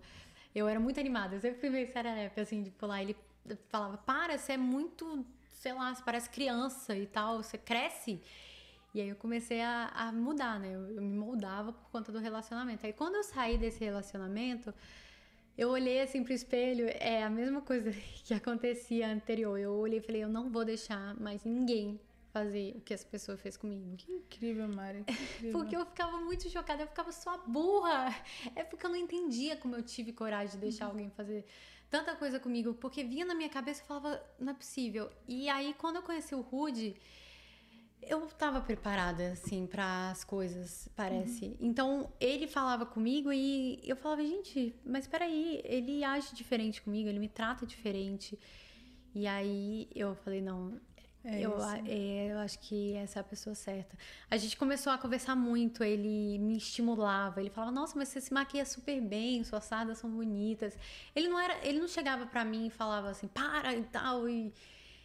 Então, assim, eu comecei a, me apaixonar. Eu falei, gente, existe pessoas que, que te querem bem, que se relacionam com você pra te acrescentar e pra te fazer crescer. E foi isso que eu vi no Rude. Eu vi um porto seguro, uma pessoa que abrisse minha cabeça. Tanto que o Rude, ele largou, assim, eu falo que ele largou o sonho dele pra sonhar junto comigo. então, incrível. isso é muito raro. Que caminho que ele estava seguindo? Então, ele é formado em ciências políticas. O Rude, ele é, tipo, totalmente oposto de mim. Eu falo assim, eu sempre fui a aluna péssima, eu sempre tirei notas péssimas, tomei três pau na sétima série. Você repetiu? Repeti três vezes a sétima Para, série, fiz supletivo, Sim, eu que era. maravilhoso essa história. Gente, tá vendo? Eu era, eu era horrível na escola. Eu não conseguia prestar atenção em uma aula. Meu professor, ele batia o caderno toda vez porque eu tava fazendo flor com compasso e colorindo a flor. Então eu não conseguia concentrar. E aí o Rude, ele que ele, ele é o primeiro aluno da sala, sempre foi super estudioso, ele formou em Boston, ele fala inglês, ele, ele fez ele fez ele fez escola na Suíça. Então assim, o Rude ele tem uma educação de príncipe, entendeu? E eu só isso aí, gente. Mas sabe o que é incrível? Você sabia o seu valor. Porque se você não soubesse o seu valor, você nunca ia aceitar um homem como ele, porque você ia falar, não mereço. Mas você sabia o seu valor, Mari. Porque é isso que a gente tem que entender. Quando a gente. Olha, eu fico emocionada dessa sua história, porque assim, ó. Tinha um homem, moleque, na sua vida, que falava que você era muito. Toda vez, gente. Toda vez. Presta atenção. Agora, pa, pausa pra lição. Toda vez que alguém falar para você, você é muito isso. E a gente faz isso com criança também. Eu quero sempre voltar para esse assunto. A gente tem que prestar atenção. Ah, meu filho é muito agitado. Meu filho é muito preguiçoso. Meu filho é muito. muito toda vez que você usar um muito qualquer coisa, a gente tem que parar para pensar. Porque quando um seu namorado fala, você é muito isso, você é muito, muito aquilo, é, é quase assim. Tá falando, tudo que. Tá, tá tudo de errado com você. Não tem nada de errado com é você. É como se a pessoa falasse, tá sobrando demais isso que você é, para. E, tipo... e, aí, e você vai ser quem, né? Então, eu acho que dentro de você, você sabia o seu valor. E a gente, eu acho que a gente precisa passar por certas coisas. A gente aceita certas coisas porque a gente, ah, não, ah, tá tudo bem. Mas essa consciência que você sempre teve de você mesmo é muito lindo, Mari, porque você conseguiu enxergar quando você estava sendo ruim com as pessoas, você viu que não te, não te servia e você conseguiu mudar. Você percebeu, apesar do cara ter terminado com você, você falou: nunca mais. Não é isso que eu quero para mim. Porque quando ele te desdenhou, quando falou que você era muito, muito qualquer coisa, falou: putz, mas esse sou eu. Eu amo maquiagem, eu nasci sardenta. Tipo, você quer que eu faça o quê? Então, sabe, você é, é, e não quer dizer que a gente não liga. É, é, é, mentira falar que a gente fala, ah, pode falar o que você quiser de mim, pode falar que eu sou gorda, não. que eu sou sardenta, que eu não sei o que, que eu não tô nem aí. Não é verdade. Mas a gente tem que ter aquela coisa lá dentro, assim, fala, eu tenho meu valor. Deus me fez assim. E, e essa sou eu, essa é a minha personalidade. Eu posso melhorar? Sempre. Até eu tô, sempre eu posso melhorar. Mas a minha essência é essa, cara. Se é essa. Se você acha que isso eu sou muito, então realmente você não é para mim. Então você estava pronto e sabia o seu valor, porque tem gente que que recebe pessoas boas como o Rude. E você também era boa, mas você tá entendendo? Eu no sei. momento de vida que você tava, você podia ter deixado ele passar se você não soubesse o seu valor. Com certeza. Porque talvez você fala, não, não, olha, ele é formado nisso, fala inglês, fala, olha aqui, é muita, muita areia pro meu caminhãozinho, Sim. que o pessoal fala, né? E não, ele era perfeito para você. É, não, é e, muito e incrível é isso. exatamente isso. Aí quando ele chegou e, e, e, ele falava as coisas assim, sabe aquela pessoa que te faz se sentir especial, te faz se sentir inteligente? Eu falava, gente, um cara desse que fala inglês e, e entende as coisas e é formado, eu nem formada é, tá me dando um valor tão grande assim. Eu falei, gente, é porque eu posso ser. Uhum. Ele pode até estar tá vendo algo lá pra frente, mas eu posso ser essa pessoa que ele acredita que eu sou. Uhum. Então é engraçado, né? Hoje em dia a gente tendo todo isso que a gente construiu junto, porque a marca, eu sempre falo assim, a marca é dele. Uhum. Porque ele sonhou junto comigo. Eu falo assim, eu sou influenciadora, a marca é dele, porque ele foi atrás dos pincéis. Que ele que abriu a marca, ele que fez toda a logística para uhum. chegar no Brasil. Então, assim, eu, eu testo, eu, eu, é, eu dessas formulações, mas ele, ele que fala com nossos parceiros nos exterior, no exterior, em qualquer lugar que a gente vai fazer parceria, ele que fala. Uhum. E eu falo, nós vai, nós foi, ele adora. Não, e é engraçado porque a primeira vez que a Ruda me chamou para gravar com ela, eu falava, amor, deixa eu falar uma coisa, não fala inglês. Ele falava, você fala, fala sim. Fala. Aí eu falo assim, amor, não fala inglês, como que eu vou falar com ela? Você vai ver, eu vou passar vergonha. Ele falou assim, relaxa, eu vou te ensinar três três a quatro frases básicas, sorria bastante, porque um sorriso ganha. É verdade. Você, e, e outra coisa, você é doce e a doçura ganha o mundo. Seja e, você, né? E é isso. Aí eu, eu fui, eu fui e deu certo. E continua dando certo. Tanto que a gente consegue fazer parcerias aqui nos Estados Unidos, mesmo sem, sem eu falar inglês. É, eu sou reconhecida aqui nos Estados Unidos, mesmo eu sendo, sem falar inglês. Eu- e graças a Deus, assim, lá no Brasil, a gente tem um trabalho muito incrível. A nossa marca tá crescendo muito. Foi um sonho que a gente construiu juntos. É e verdade.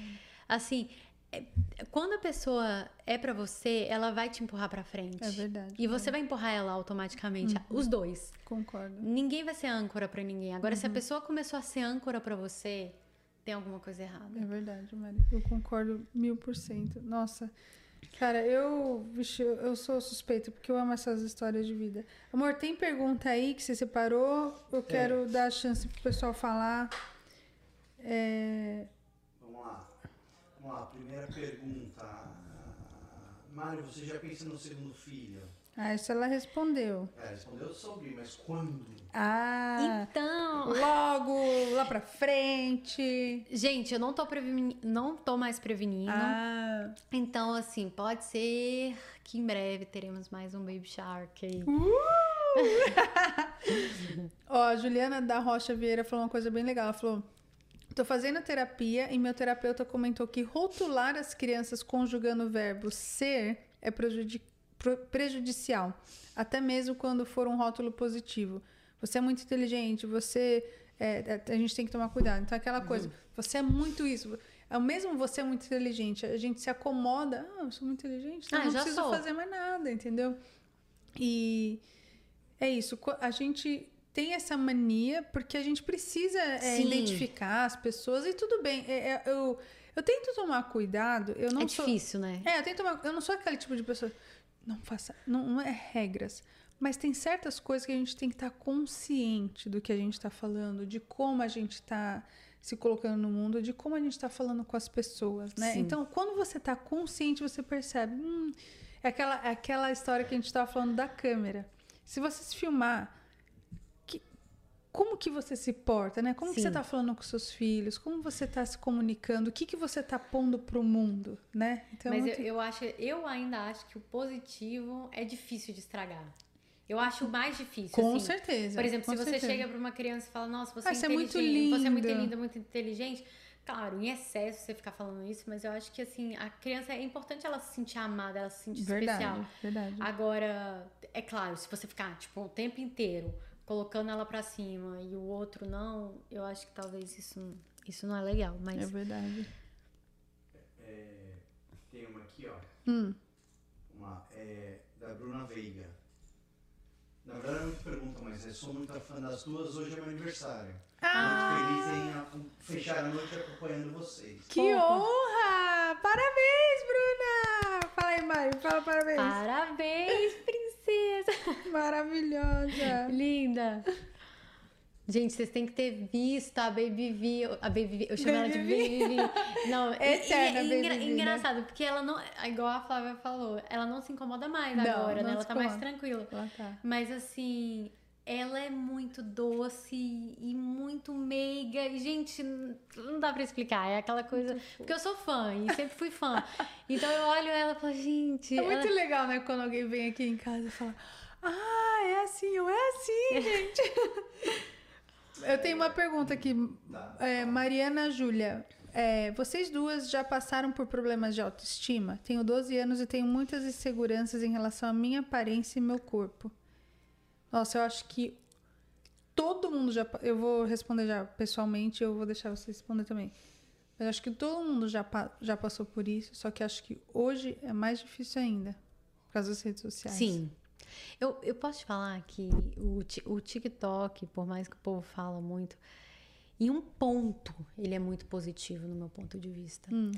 Eu acho que ele tá normalizando e botando à mostra, não normalizando porque isso devia ser normal sempre.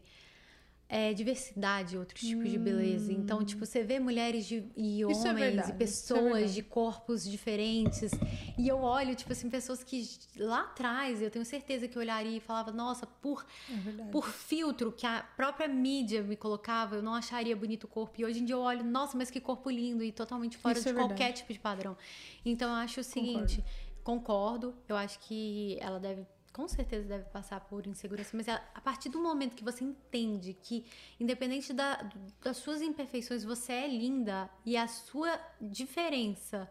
Eu, sou- eu sou muito sardenta, eu sou baixinha, eu, eu não sou, eu sou totalmente fora do padrão, assim. Eu, eu tenho várias coisas que eu sou, é, que eu mudaria em mim se eu, se eu pudesse, mas tem hora que eu me olho e falo, essa sou eu e eu me amo e eu amo mais do que eu amo aqui.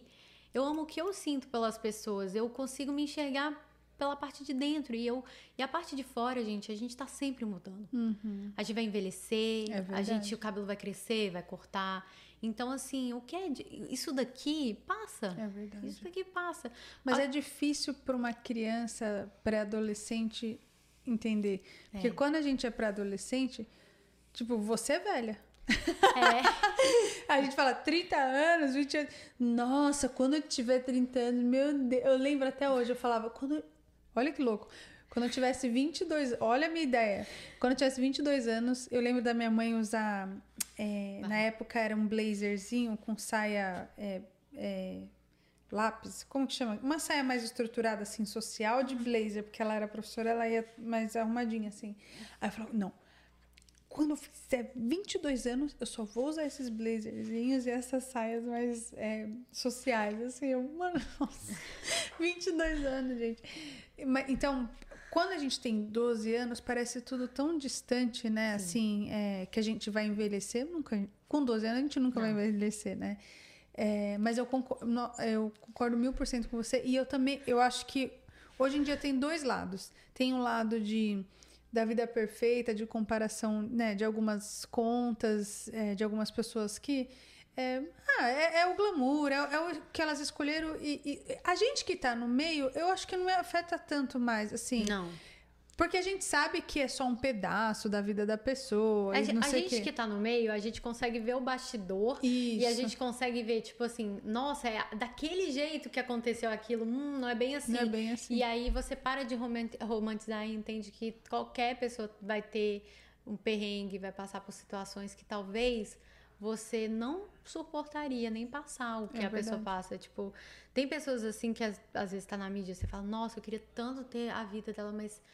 Nossa, Não tem não ideia, né? imagina os tombos que a pessoa leva. verdade. e e eu, eu falo assim, se a pessoa tá ali, é, se ela tem um sucesso dela, ela passou por uma trajetória, ela passou por, sabe, pelos altos e baixos. Uhum. É então, tipo, não, não cabe a- o julgamento e Uhum. jogar pedra. Então, é, é difícil, é difícil a gente olhar e se comparar. A gente que vê por trás, a gente para de se comparar porque a gente entende que todo mundo passa por um momento difícil. Mas a pessoa que, que tem 12 anos e vê meninas na rede social e fala assim, nossa, essa menina tem tudo. Uhum. Realmente é muito mais difícil porque você não vê o bastidor, É. você. Eu acho que o problema é que hoje em dia tem muita criança e adolescente fazendo sucesso e essas crianças se comparam a elas, né? Mas quando a gente era criança também, sei lá, Sandy. Sandy. Ah, Sandy. ah, é, né? Tinha algumas meninas é, da Malhação, atriz, era a maioria atrizes, né? Que a gente queria Gente, ser. meu sonho gente- era ser a Miley Cyrus, gente.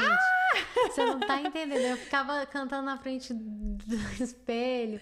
Horas, eu sou apaixonada com a Miley. Então. E hoje, tipo, quando eu vejo toda a história dela e tudo mais, eu vejo tanto de Doída, coisa né? que ela passou. Eu falo, Tanta dor, né? eu falo, meu Deus. Uhum. É muita coisa. Ela foi. Ela passou por momentos muito duros e, e pesados. E assim, cada um passa por alguma Todo coisa. Então, eu acho que às vezes, quando você tá com uma autoestima muito baixa, talvez é porque você tá pa- parando pra botar outras pessoas em, retros, tipo, em perspectiva da sua vida. Você É verdade. Uhum. compara a sua vida com outra pessoa. Quando você colocar a sua vida no centro dela, como ela tem que ficar, tipo, a sua vida como principal, Uhum. você vai parar de se comparar. É verdade. Porque a gente só consegue se achar. Porque o que, que é beleza? A beleza é relativo. É então, assim. extremamente relativo. É relativo. O que é bonito pra mim, por É exemplo, meu verdade. marido acha lindo eu- sardenta. Tem gente que olha que sardenta acha feio e Uhum. tá tudo certo. Cada um tem um gosto. O que, que é beleza? Não dá pra explicar. Então, se pra você beleza é uma mulher do cabelo cacheado e seu cabelo é liso, então talvez você coloque isso em perspectiva e você começa a sofrer com É isso o verdade. tempo inteiro. Poxa, por que, que eu não tenho cabelo cacheado? Poxa, por que, que eu não tenho cabelo cacheado? Então é importante você começar a se colocar no centro da sua vida e falar assim: não, meu cabelo é bonito também. Uhum. Não que, que o cabelo cacheado também não seja bonito. O meu é também bonito. Uhum. da- dessa forma aqui. É verdade. E que você falou a verdade. A- a- as redes sociais têm esse problema de comparação, mas também democratizou e, e deu lentes, né, ampliou uma vida muito diversificada. E que se você quiser achar sua tribo, você vai achar. Vai. Porque acho que o problema né, da gente era, era. A gente se sentia muito sozinho, porque a mídia era uma só. Era um meio só e a, gente só- a revista era uma só. Não uma só, era o mesmo. Era um padrão. Todas as revistas, todos os canais de TV era muito parecido, era tudo né, na mesma coisa. E agora, apesar de existir os trends, né, o que está em alta, né, é, ainda assim existem é, pessoas. a- as campanhas publicitárias mudaram, os modelos mudaram, né? a- isso eu fico muito feliz. Eu sigo a Jéssica Lopes, ela é maravilhosa. Gente, sigam a Jéssica, ela é maravilhosa. E, e ela tem um corpo totalmente fora do padrão, ela é toda tatuada. Eu não tenho uma tatuagem. uma, não faria, e eu adoro ela. Eu adoro seguir ela, sabe? Assim, ela me traz uma alegria, ela me. É, uma, sabe, ela fala do corpo dela de uma forma tão positiva, entendeu? E, e, e porque o meu problema, né, respondendo a sua pergunta, eu me senti, eu tinha a autoestima baixa, como eu falei, sempre foi o problema de ser gordinha. E aí, é, hoje em dia, a gente encontra pessoas é, de todo tipo de corpo e, e assim, eu, eu tô ok, entendeu? Assim, eu não, eu não sou uma pessoa melhor ou pior por causa disso. Esse é o meu corpo, esse é o momento que eu tô hoje e não vai fazer, não é, eu não vou me enfiar embaixo de um, de um buraco porque eu tô muito magra ou muito gorda ou 5 quilos acima do peso, sabe? Assim, é, então eu acho que as redes sociais também democratizaram isso, assim, e a gente vai encontrar a nossa tribo, a gente vai se enxergar em alguém. Isso é, muito gostoso, e é, né? E é muito louco, assim, esse negócio de também padrão de beleza, por exemplo. É, Fala só mais um pouquinho perto, Mari, desculpa. quando, quando eu quando eu comecei a viver esse mundo da internet e comecei a ver as pessoas mais de perto, eu achava que todo mundo era perfeito. Hum. Todo mundo era perfeito, que ninguém tinha defeito, a vida era perfeita. E aí você começa a ter várias experiências. E aí você conhece as pessoas e vê que as pessoas são normais. Uhum. É verdade. Igual assim, eu encontrei a Ruda, eu encontrei, eu já vi, eu já vi a Chloe Kardashian. Você lembra lá? Ah, é, no evento do YouTube, né? frente. E ela é uma pessoa normal. Normal. Normal. Tudo bem que ela tem 3 metros de altura. É. ou- é, não Mas é, é- normal. Aquela, né? Ela, ela, é, ela é maravilhosa. Ela é maravilhosa. Não, mas, é verdade. você- ela conversando. Ela foi, é uma é, pessoa. a mãe dela lá, né? A E você, você olha assim, claro, ela, ela é. Chris. Não, foi. É verdade. Ela é, é, verdade. ela é uma mulher linda, maravilhosa, mas ela é uma É mulher uma pessoa. normal. É uma tipo pessoa. assim, você consegue falar assim, não, tem, tem, deve ter seus dias melhores, seus dias piores. Então, qualquer pessoa que você vê e começa a falar assim, nossa, não, ela passa por- por- pelos mesmos problemas, tem hora que. Claro que ela não deve passar pelos mesmos problemas que a gente, né, gente? Chloe Kardashian não deve ter uns problemas assim Os igual nós, mas- perrengues dela são diferentes dos nossos perrengues, né? Você viu, você viu a Kim Kardashian que ela tava. é, Passou até num canal de fofoca, um pouco antes dela se separar, ela tava sofrendo bastante por conta da separação. Gente, quando eu vi ela, Ela chorando, agora meu do coração Kanye? assim. É. Ah, ela separou? Eu não, eu não sei É se ela oficial? chegou a se Ah. separar. Eu vi só o vídeo dela chorando, assim. Vai desculpa, gente. divórcio já. É, já assinaram? Ah, é? Gente, tô por fora. Eu, Aquela. eu não tava lá pra ver se assinou, mas. É, mas é porque. sim. É porque quando eu vi ela chorando, meu coração se Imagina, partiu né? e eu falei assim, gente, Ela tem quatro ela também filhos com o cara. né, sofre, ela Uhum. também tem os problemas dela e não dá pra reduzir os problemas Uhum. das pessoas. Claro que tem pessoas que sofrem muito, muito, muito. Mas, você esse é o problema, tem- né? Como que dá pra comparar? Na realidade dela, Aquilo dali é ela tá sofrendo como qualquer outra pessoa. Aí fala, ai, mas tem dinheiro. É que. que não, não- é, é difícil falar sobre isso, mas é, se ela separou do esposo, ela tem quatro filhos, é, uma dor como qualquer outro divórcio, Sim. né? É uma coisa diferente. Quer um lencinho? Não. mas, Mas- mas, eu, eu entendo, eu só hoje em dia eu tento. É porque. Eu não sei se você conhece a Paola Antonini. Você conhece a Paola Sim, Antonini? sim. Ela foi uma pessoa que mudou minha vida também. É, quem não conhece a Paola Tem que seguir ela. conhecer, É tem que seguir. Que ela é uma pessoa que, assim, Ela ela, é incrível, merece todo o reconhecimento. Ela sofreu um acidente, ela perdeu a perna dela e. Gente, eu não conheço uma pessoa que ela valoriza as outras Uhum. e ela conversa com você e ela não desvaloriza a sua dor. Ela não tem uma perna, ela fala pra mim que ela sente dor todos os dias. É como se fosse uma faca enfiando na perna porque ela perdeu, ela teve que amputar a perna dela. E aí eu, aí tipo assim, a gente aqui em Orlando, a gente passou uns dias, a gente conversava muito, ela me ajudou muito a evoluir, é, principalmente mentalmente. Incrível. E Mari. aí uma vez a gente tava andando no outlet e eu esquecia que ela não tinha uma perna. E ela andando de boa, assim, carregando a sacola e eu conversando com ela, ela, Mari, será que a gente pode sentar um pouquinho? Porque eu tô um pouco cansada. Aí eu falo, Paola, me dá essa sacola. Eu, Paola, pelo amor de Deus, eu sou retardada, pelo amor de Deus. Eu, ela falou assim, não, Mari, eu falei, é porque ela é uma pessoa que ela trata tudo com tanta naturalidade. E ela me ensina tanto e ela tem uma algo tão incrível dentro dela que você não, não consegue Então, pensar olha que incrível. E ela expõe eh, né, os desafios, dela. desafios. Então, hoje a gente consegue enxergar isso nas redes sociais, que é coisa que a gente não tinha, né? É, é maravilhoso. É, não, é, é sensacional. Eu admiro muito, eu, eu sigo várias. Eu seguia também uma menina que, inclusive, eu fiz um trabalho lá em Dubai com ela, que também ela perdeu a perna por conta é, do câncer e tudo. Eu conversei com ela e tem umas pessoas que elas é, evoluem tanto na vida que você não consegue nem explicar. Você conversa com ela, você fica tipo, meu Deus, que eu tenho que aprender muito com essa pessoa, eu tenho muito para aprender com essa Mas você pessoa. vê, essas pessoas passaram muitas dificuldades, né? E às vezes a gente encara as nossas dificuldades como algo muito ruim na nossa vida. Mas toda dificuldade traz aprendizado. Sim. Toda. Muito mais do que vida tranquila. Tranquila. Quando a gente tá tranquilo, tá tudo na paz. Não é que é uma coisa ruim. É bom, a gente também precisa de paz na vida. Mas é na dificuldade que a gente encara a coisa que a gente aprende e cresce. É, é muito, é muito incrível, né? É, tem um ditado que fala que ostra feliz não faz pérola, né? Hum. E, tipo, a, a ostra, pra ela fazer pérola, ela tem que se machucar, né? O tempo inteiro. Ah. Então, ostra feliz não faz pérola. Nossa, essa eu não conhecia, adoro. ad- Eu já falei várias vezes, eu adoro frase de. Gente, eu adoro essas eu frases. sou porque cheia das frases, né? eu, eu mas eu amo, porque são verdadeiras, entendeu? Eu gosto, de- adoro o clichê, porque é lição pra vida. Tem mais pergunta aí, amor? Tem um monte.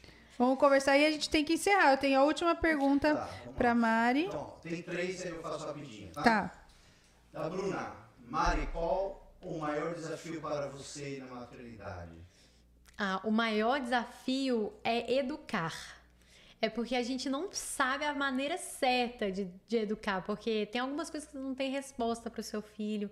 É, eu tava falando até com a Flávia, eu falava, eu falei, Flávio, o Davi me morde, eu não sei o que eu faço. Eu falo, para o tempo inteiro e ele não para. E ela falou assim, Mari, tenta de outro jeito, é, faz assim, carinho, carinho. Então, assim, essa parte que eu tenho que quebrar um pouquinho mais minha cabeça. Então, educar, para mim, eu acho que é o maior desafio. E pra você? Eu acho que agora que eu tenho crianças mais velhas, eu acho que cada fase você vai passar por várias fases, né? Várias vezes é uma coisa cada vez mais difícil. Eu hoje, com a Vitória com sete anos, o meu maior desafio é lidar com o mundo lá fora através disso daqui. A gente estava conversando sobre isso. É uma luta diária com o Henrique também agora, que ele já tá um pouquinho, né? Tá com quatro anos. É assim, deixa eu assistir, deixa eu assistir, deixa eu entrar não sei o que, aí YouTube, aí eu, ele, não, não, não, assim, é, é uma luta constante hoje contra a tecnologia. E porque acho que tudo que é demais faz mal. E a criança não tem filtro, ela não vai assim, ah, eu vou assistir um pouquinho, vou parar e vou brincar. Ah, eu vou assistir um pouquinho, vou parar e vou praticar leitura, Nem entendeu? a gente que é adulto a consegue gente fazer não isso. consegue. E, e essa geração, a gente não tem, não tem como eu perguntar para minha mãe. Não tem como eu perguntar pro meu pai, pro meu padrasto. E aí, me ajuda aí. Como que eu faço? Qual qual hora que ela ficar com o iPad aí e ver uma coisa horrorosa na internet? Porque não, não teve isso. Então, eu acho que essa é uma dificuldade, porque a gente está vivendo um mundo novo que a gente não tem referência para perguntar. Então, para mim, hoje é isso, é lidar com essa loucura que é o mundo virtual e conseguir, sabe, ter uma base forte dentro de casa para que a gente seja referência e, e que o mundo, que eles não sejam consumidos por esses aparelhinhos tão importantes na nossa vida que inclusive vocês devem estar assistindo por ele.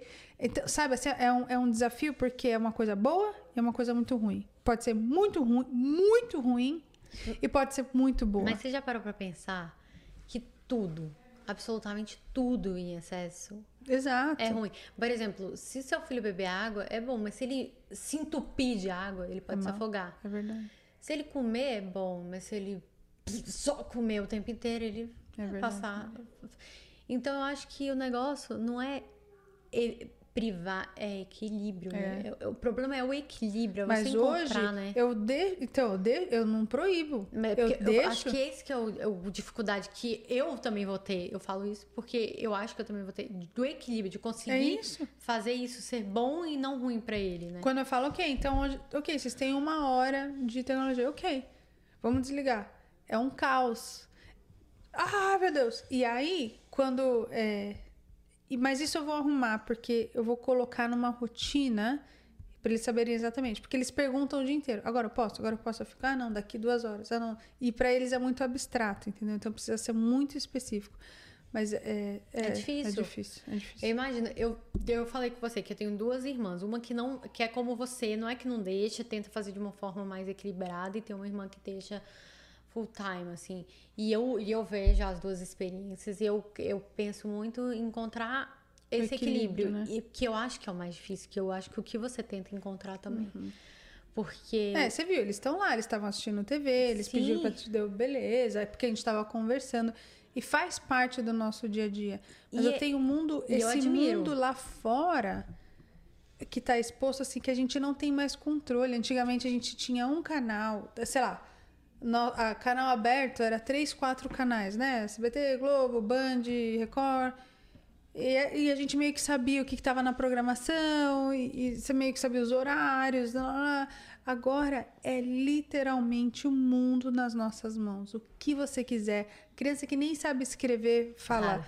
"Cha- Busque blá blá blá. Ele vai buscar o blá blá blá. E aí, entendeu? Esse controle que a gente não tem controle, mas tem que ter certo controle. Sim. Então acho que esse pra mim é, Eu é- entendo. punk. Eu entendo. Eu acho que daqui a pouco eu vou passar É, por você isso. vai chegar lá. Eu vou chegar lá. Com muita sorte eu chego lá. Né, né? Não, eu, essa parte aí, eu tô até tendo assim que eu, eu vou penar um pouco. Acho que todo mundo. Tamo junto, galera. Tamo junto. Próxima. Vai. É, sou mãe empreendedora. Minha pergunta é: vocês tiveram medo da marca de vocês não serem aceita? Acho que sempre, né? Sei lá. É, eu- o que que acontece? Quando eu lancei minha marca de maquiagem, eu tive um boom, assim, vendeu muito e foi sucesso. E eu tive boom de todos os jeitos, porque tinha vídeo falando da minha base em tudo quanto é canto. Eu vi um react que você fez de pessoas falando da sua base e você. Ai, meu Deus. Ai, E meu bem Deus. mal. E tem muitas pessoas que também falaram mal. E eu. E, gente, eu falo que nesse ponto, né, com a nossa marca, a gente tá aqui pra evoluir ela, pra aprender. Então, se a pessoa não gostar de algo, ela não vai gostar de algo por algum motivo. Ela vai por conta de alguma formulação, por conta de alguma coisa que você deixou a desejar, ou se a pessoa só tá não gostando pra hatear, aí é outro pro- problema, aí você dá um filtrozinho, aí você foca naquelas pessoas que não gostaram por um motivo concreto e você tenta melhorar. Porque é isso que eu tento fazer. Então, É, eu acho que nunca vai dar pra agradar todo mundo, né? Não. Eu acho que o melhor que você pode fazer é. Acho que o melhor que você pode fazer é se manter na sua verdade. A gente estava falando sobre isso hoje também. É, vai ter muitos altos e baixos. Você vai querer se espelhar em outra pessoa porque é a que está na moda. Você vai querer, você vai se preocupar, você vai se comparar. Mas se mantenha na sua verdade, porque é, é só assim que você vai conseguir fazer ao longo prazo. Porque senão, Quanto mais a gente segue tendência, segue o que tá. Você vai morrer na praia, né? Então, medo dá. A gente sempre. Eu ponho um vídeo, eu tenho medo de flopar, eu tenho medo das pessoas não Todo gostarem. mundo. Eu ponho uma foto, ai, não foi interessante para as pessoas. Porque isso é um. pro- Nós somos empreendedoras e é uma, a foto é um produto, né? Assim, um vídeo é um produto. Sim. É, porque a gente está oferecendo para as pessoas, eles podem gostar ou não. Então, óbvio que dá medo, mas a gente tá entregando a nossa verdade, né? E vai ter gente que gosta ou não. né? É, é verdade. É, vamos lá. É, aí, não que seja momento jabá, mas você já pode encaixar aí, Mari. Mari, vai ter mais maquiagens novas? Uh, adoro, adoro. Gente, vai ter, Flávio, eu tô com muita, muito lançamento, graças a Deus, esse ano. É, gente, pó, paleta de sombra, tem muita coisa legal por vir. E a gente tá testando, tem muita formulação nova que, Que a gente tá. Eu já tô levando algumas coisinhas daqui, é claro. Uh, maravilhosa. E sempre que dá, eu, eu sou meio louca, assim. Eu, eu, eu tento fazer umas loucuras, tentar fazer, trazer umas formulações diferentes com parceiros aqui dos Estados Unidos também, eu vejo. E aí eu tô. Eu tô vai, vai, vai ter muita coisa legal. Maravilhoso. Pode ir para a sua pergunta. Pra mim é? Você falou que tinha mais uma? Ah, não, eu vou. eu- a minha é a última que eu, que eu sempre Ah, encerro. tá, tá, tá, peraí, deixa eu ver se tem. Tá. Ah, não, eu vou. É, muita gente. Ah, meu microfone tá. Muita gente agradecendo. É, Eu não te escuto, amor. Não, na verdade não. Eu liguei o microfone no lugar errado. Eles me escutam. Ah, então tá você bom, não. então tá bom. É, deixa eu ver. É, não, não, isso aí do superchat, então. E do, do que eu tinha separado de pergunta também. Teve muito é, a parte do bullying, muita gente perguntando e muita gente se identificando. Que massa. Tem uma aqui, desculpa, vai, mais uma, que, que é, veio várias vezes. É, sou irmã gêmea e percebo minha, muita comparação entre eu e minha irmã. Mário, você acha que ter quatro irmãs reduziu um pouco essa pressão entre vocês, já que cada uma tem uma idade e são várias personalidades? Sim, não, né? Porque te- a Bela, minha irmã, é, ela sempre foi mais estudiosa que eu, é, mais paciente que eu, mais, mais prestativa que eu. Então, meu pai sempre brincava, assim, mas acaba que a gente leva, né? Meu pai falava assim, é, Cote, vai lá, falava pra mim, Mari, vai lá pegar uma água. Eu falava, poxa, acabei de pegar pra você. Ele falava, ô menina preguiçosa. Então tem umas coisas que ele falava muito. Ele, ele falava assim, e pra minha irmã ele falava assim, ai, ela é the best, ela sempre tem boa vontade. Então, tipo assim, tem a comparação, aquela, Sim. aquela comparação assim, claro, hoje em dia, tal, não que meu pai esteja errado, gente. Foi a forma dele É, que claro. ele encontrou ali. Mas eu chegaria pra minha filha e falava, filha, tenta fazer desse jeito, tenta se esforçar mais.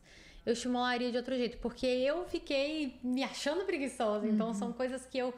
E na verdade eu não sou, eu sou ativa. Eu, eu só não gostava de ficar pegando água pro meu pai. Mas ah, hoje em dia eu pego tranquilamente. Mas é aquela, de novo, né? Voltando a gente rotular, né? A pessoa, porque ela é muito isso, muito aquilo, né? E, e não necessariamente é uma coisa boa ou ruim, né? Mas os nossos pais foram os melhores Sim. que eles puderam ser. E a gente também vai ser o melhor que a gente pode ser. E eu brinco, né? Eu falo, com certeza os nossos filhos. Mas Vão é ter certeza. alguma coisa mas pra assim, falar. mas Com é, certeza. É certeza absoluta. Absoluta. Porque a vivência é muito louco. A vivência que a gente tem como pai é diferente de como eles experienciam a vivência deles também. Às vezes a gente vive a mesma cena e a gente tem um tipo de olhar e eles outros. É, Quando a gente vai descrever a mesma coisa, é, às vezes descreve de uma forma diferente, né? Então. É igual, eu vou dar um exemplo, assim, por exemplo. É, o Davi hoje tava empurrando o, o, o. Charlie. Só que a, a Flávia chegou, não, Davi, vamos agora você sentar um pouquinho. Mas o Davi, na verdade, ele não quer sentar no carrinho, ele quer empurrar. empurrar. Ele gosta é de empurrar. Então, tipo assim, às vezes a gente acha que a gente. E a gente tá tentando oferecer algo melhor, mas ele não quer aquilo. Exatamente. Ele né? quer empurrar o carrinho, É ele não verdade. quer dirigir o carrinho, ele quer É empurrar, verdade, entendeu? é verdade. Você tem toda a razão. E é, e é esse ponto da gente observar, né? Acabou, acabou. Olha lá, o Davi já tá falando, mamãe, chega, chega.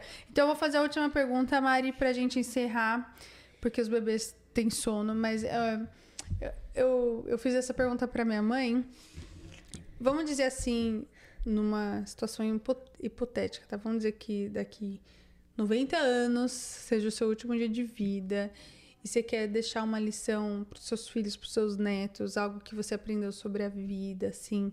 Se, se você pudesse escrever num diário, assim, três lições, assim, que, o que você sabe sobre a vida hoje, que você queria deixar pro Davi, assim. E, mas totalmente hipotética, né? Tipo, daqui muito, muitos anos, falar, olha, tudo que você já falou sumiu, ele não vai ter acesso a nada. Mas qual que é a lição que você quer deixar para seus filhos, para seus netos, que você sabe sobre a vida? Assim, três coisas que você acha que é muito importante que eles prestem atenção e que eles podem, possam levar para eles. Ah, eu não, hum, assim, eu não conseguiria resumir tanto, mas se eu fosse tentar resumir, eu acho que a primeira frase que eu falaria para o meu filho, para ele ter na cabeça, eu ia escrever para ele: tudo passa porque eu queria que meu filho olhasse para essa frase e pensasse assim: se ele estivesse passando por um momento ruim, ele soubesse que iria passar, e se estivesse passando por um momento bom, ele soubesse que aquilo iria passar, então ele poderia é, tomar cuidado a forma que agisse, tanto muito feliz quanto muito triste, não ficasse preocupado, assim, muito preocupado se estivesse muito triste, nem muito eufórico se estivesse muito feliz. E também eu, falaria para ele é, ser amor, tratar as pessoas com amor e se conhecer para colocar os limites e não se machucar. Amar sem deixar que se machuque. Porque a minha preocupação é assim, amar, mas até que ponto amar? Uhum. Amar o outro até te machucar? Uhum. Não, eu quero que meu filho ele ame mas ao ponto de saber os limites. Não, eu te amo, mas isso você não, não pode me machucar. Eu não quero que ele ame para se machucar, sabe? Uhum. E amar para poder mudar o mundo e fazer o mundo melhor, porque só o amor pode mudar. Não tem outra coisa que possa mudar, é só o amor. É verdade. O amor e o respeito. Nossa. É só isso que eu falaria pra ele. Maravilhoso. Mário, eu não tenho como te agradecer. Olha, são 9 horas da noite aqui, 9 e 20. Eu sei que ah. as crianças dormem cedo, mas foi um dia especial, um dia à parte. Eu quero agradecer o Rude, né? Porque tá lá firme e forte. E, e, e mas, né, o Ricardo sempre aqui, sempre. nosso parceiro DJ. Ele é o DJ. e agradecer você mais uma vez por você vir, pela sua disponibilidade, Imagina. passar a tarde aqui com a gente, foi que foi. Não, não quero que acabe. Vai ter que. Eu, eu falei para ela, me leva nas lojinhas Vou de levar. maquiagem. Eu quero levar. Eu tô precisando fazer um. Gente, a mesma maquiagem de 10 anos atrás, vocês não têm noção. Ia ser muito legal. A gente faz um vlog faz. juntos, vai ser muito legal. Mas obrigada mesmo pela Obrigada. sua sabedoria. Ai, você por é você compartilhar um pouco mais sobre sua vida e fazer com que a gente aprenda muito, é, com a sua experiência, né? Acho que é Ai, é muito obrigada. rico. Obrigada. Gente, Flávia, você experiência, a sua experiência nos faz ser pessoas melhores. Obrigada eu... por compartilhar ela com a gente todo dia. Muito obrigada, eu amei. Obrigada. Obrigada a vocês da Ó, quem não conhece a Mari, que acho muito difícil, mas ó, vai lá no canal dela, no Instagram, Mari Maria, em todos, né? Mari Maria nas redes sociais. Sim. Então segue a Mari Maria, porque Mari Maria, gente, aprendam a fazer essas maquiagens maravilhosas. e aprendam também um pouco mais com ela, com, com a vida dela, que vale a pena. Obrigada por tudo, pessoal. Se inscreve no canal, dá joia, aquela, tudo aquelas coisas que vocês já sabem. Um beijo enorme. Fiquem com Deus. E até amanhã, que é o vídeo que a gente já gravou hoje, já vai amanhã, aquela coisa que não tem nem gaveta. Tchau, pessoal. Obrigada, Mari.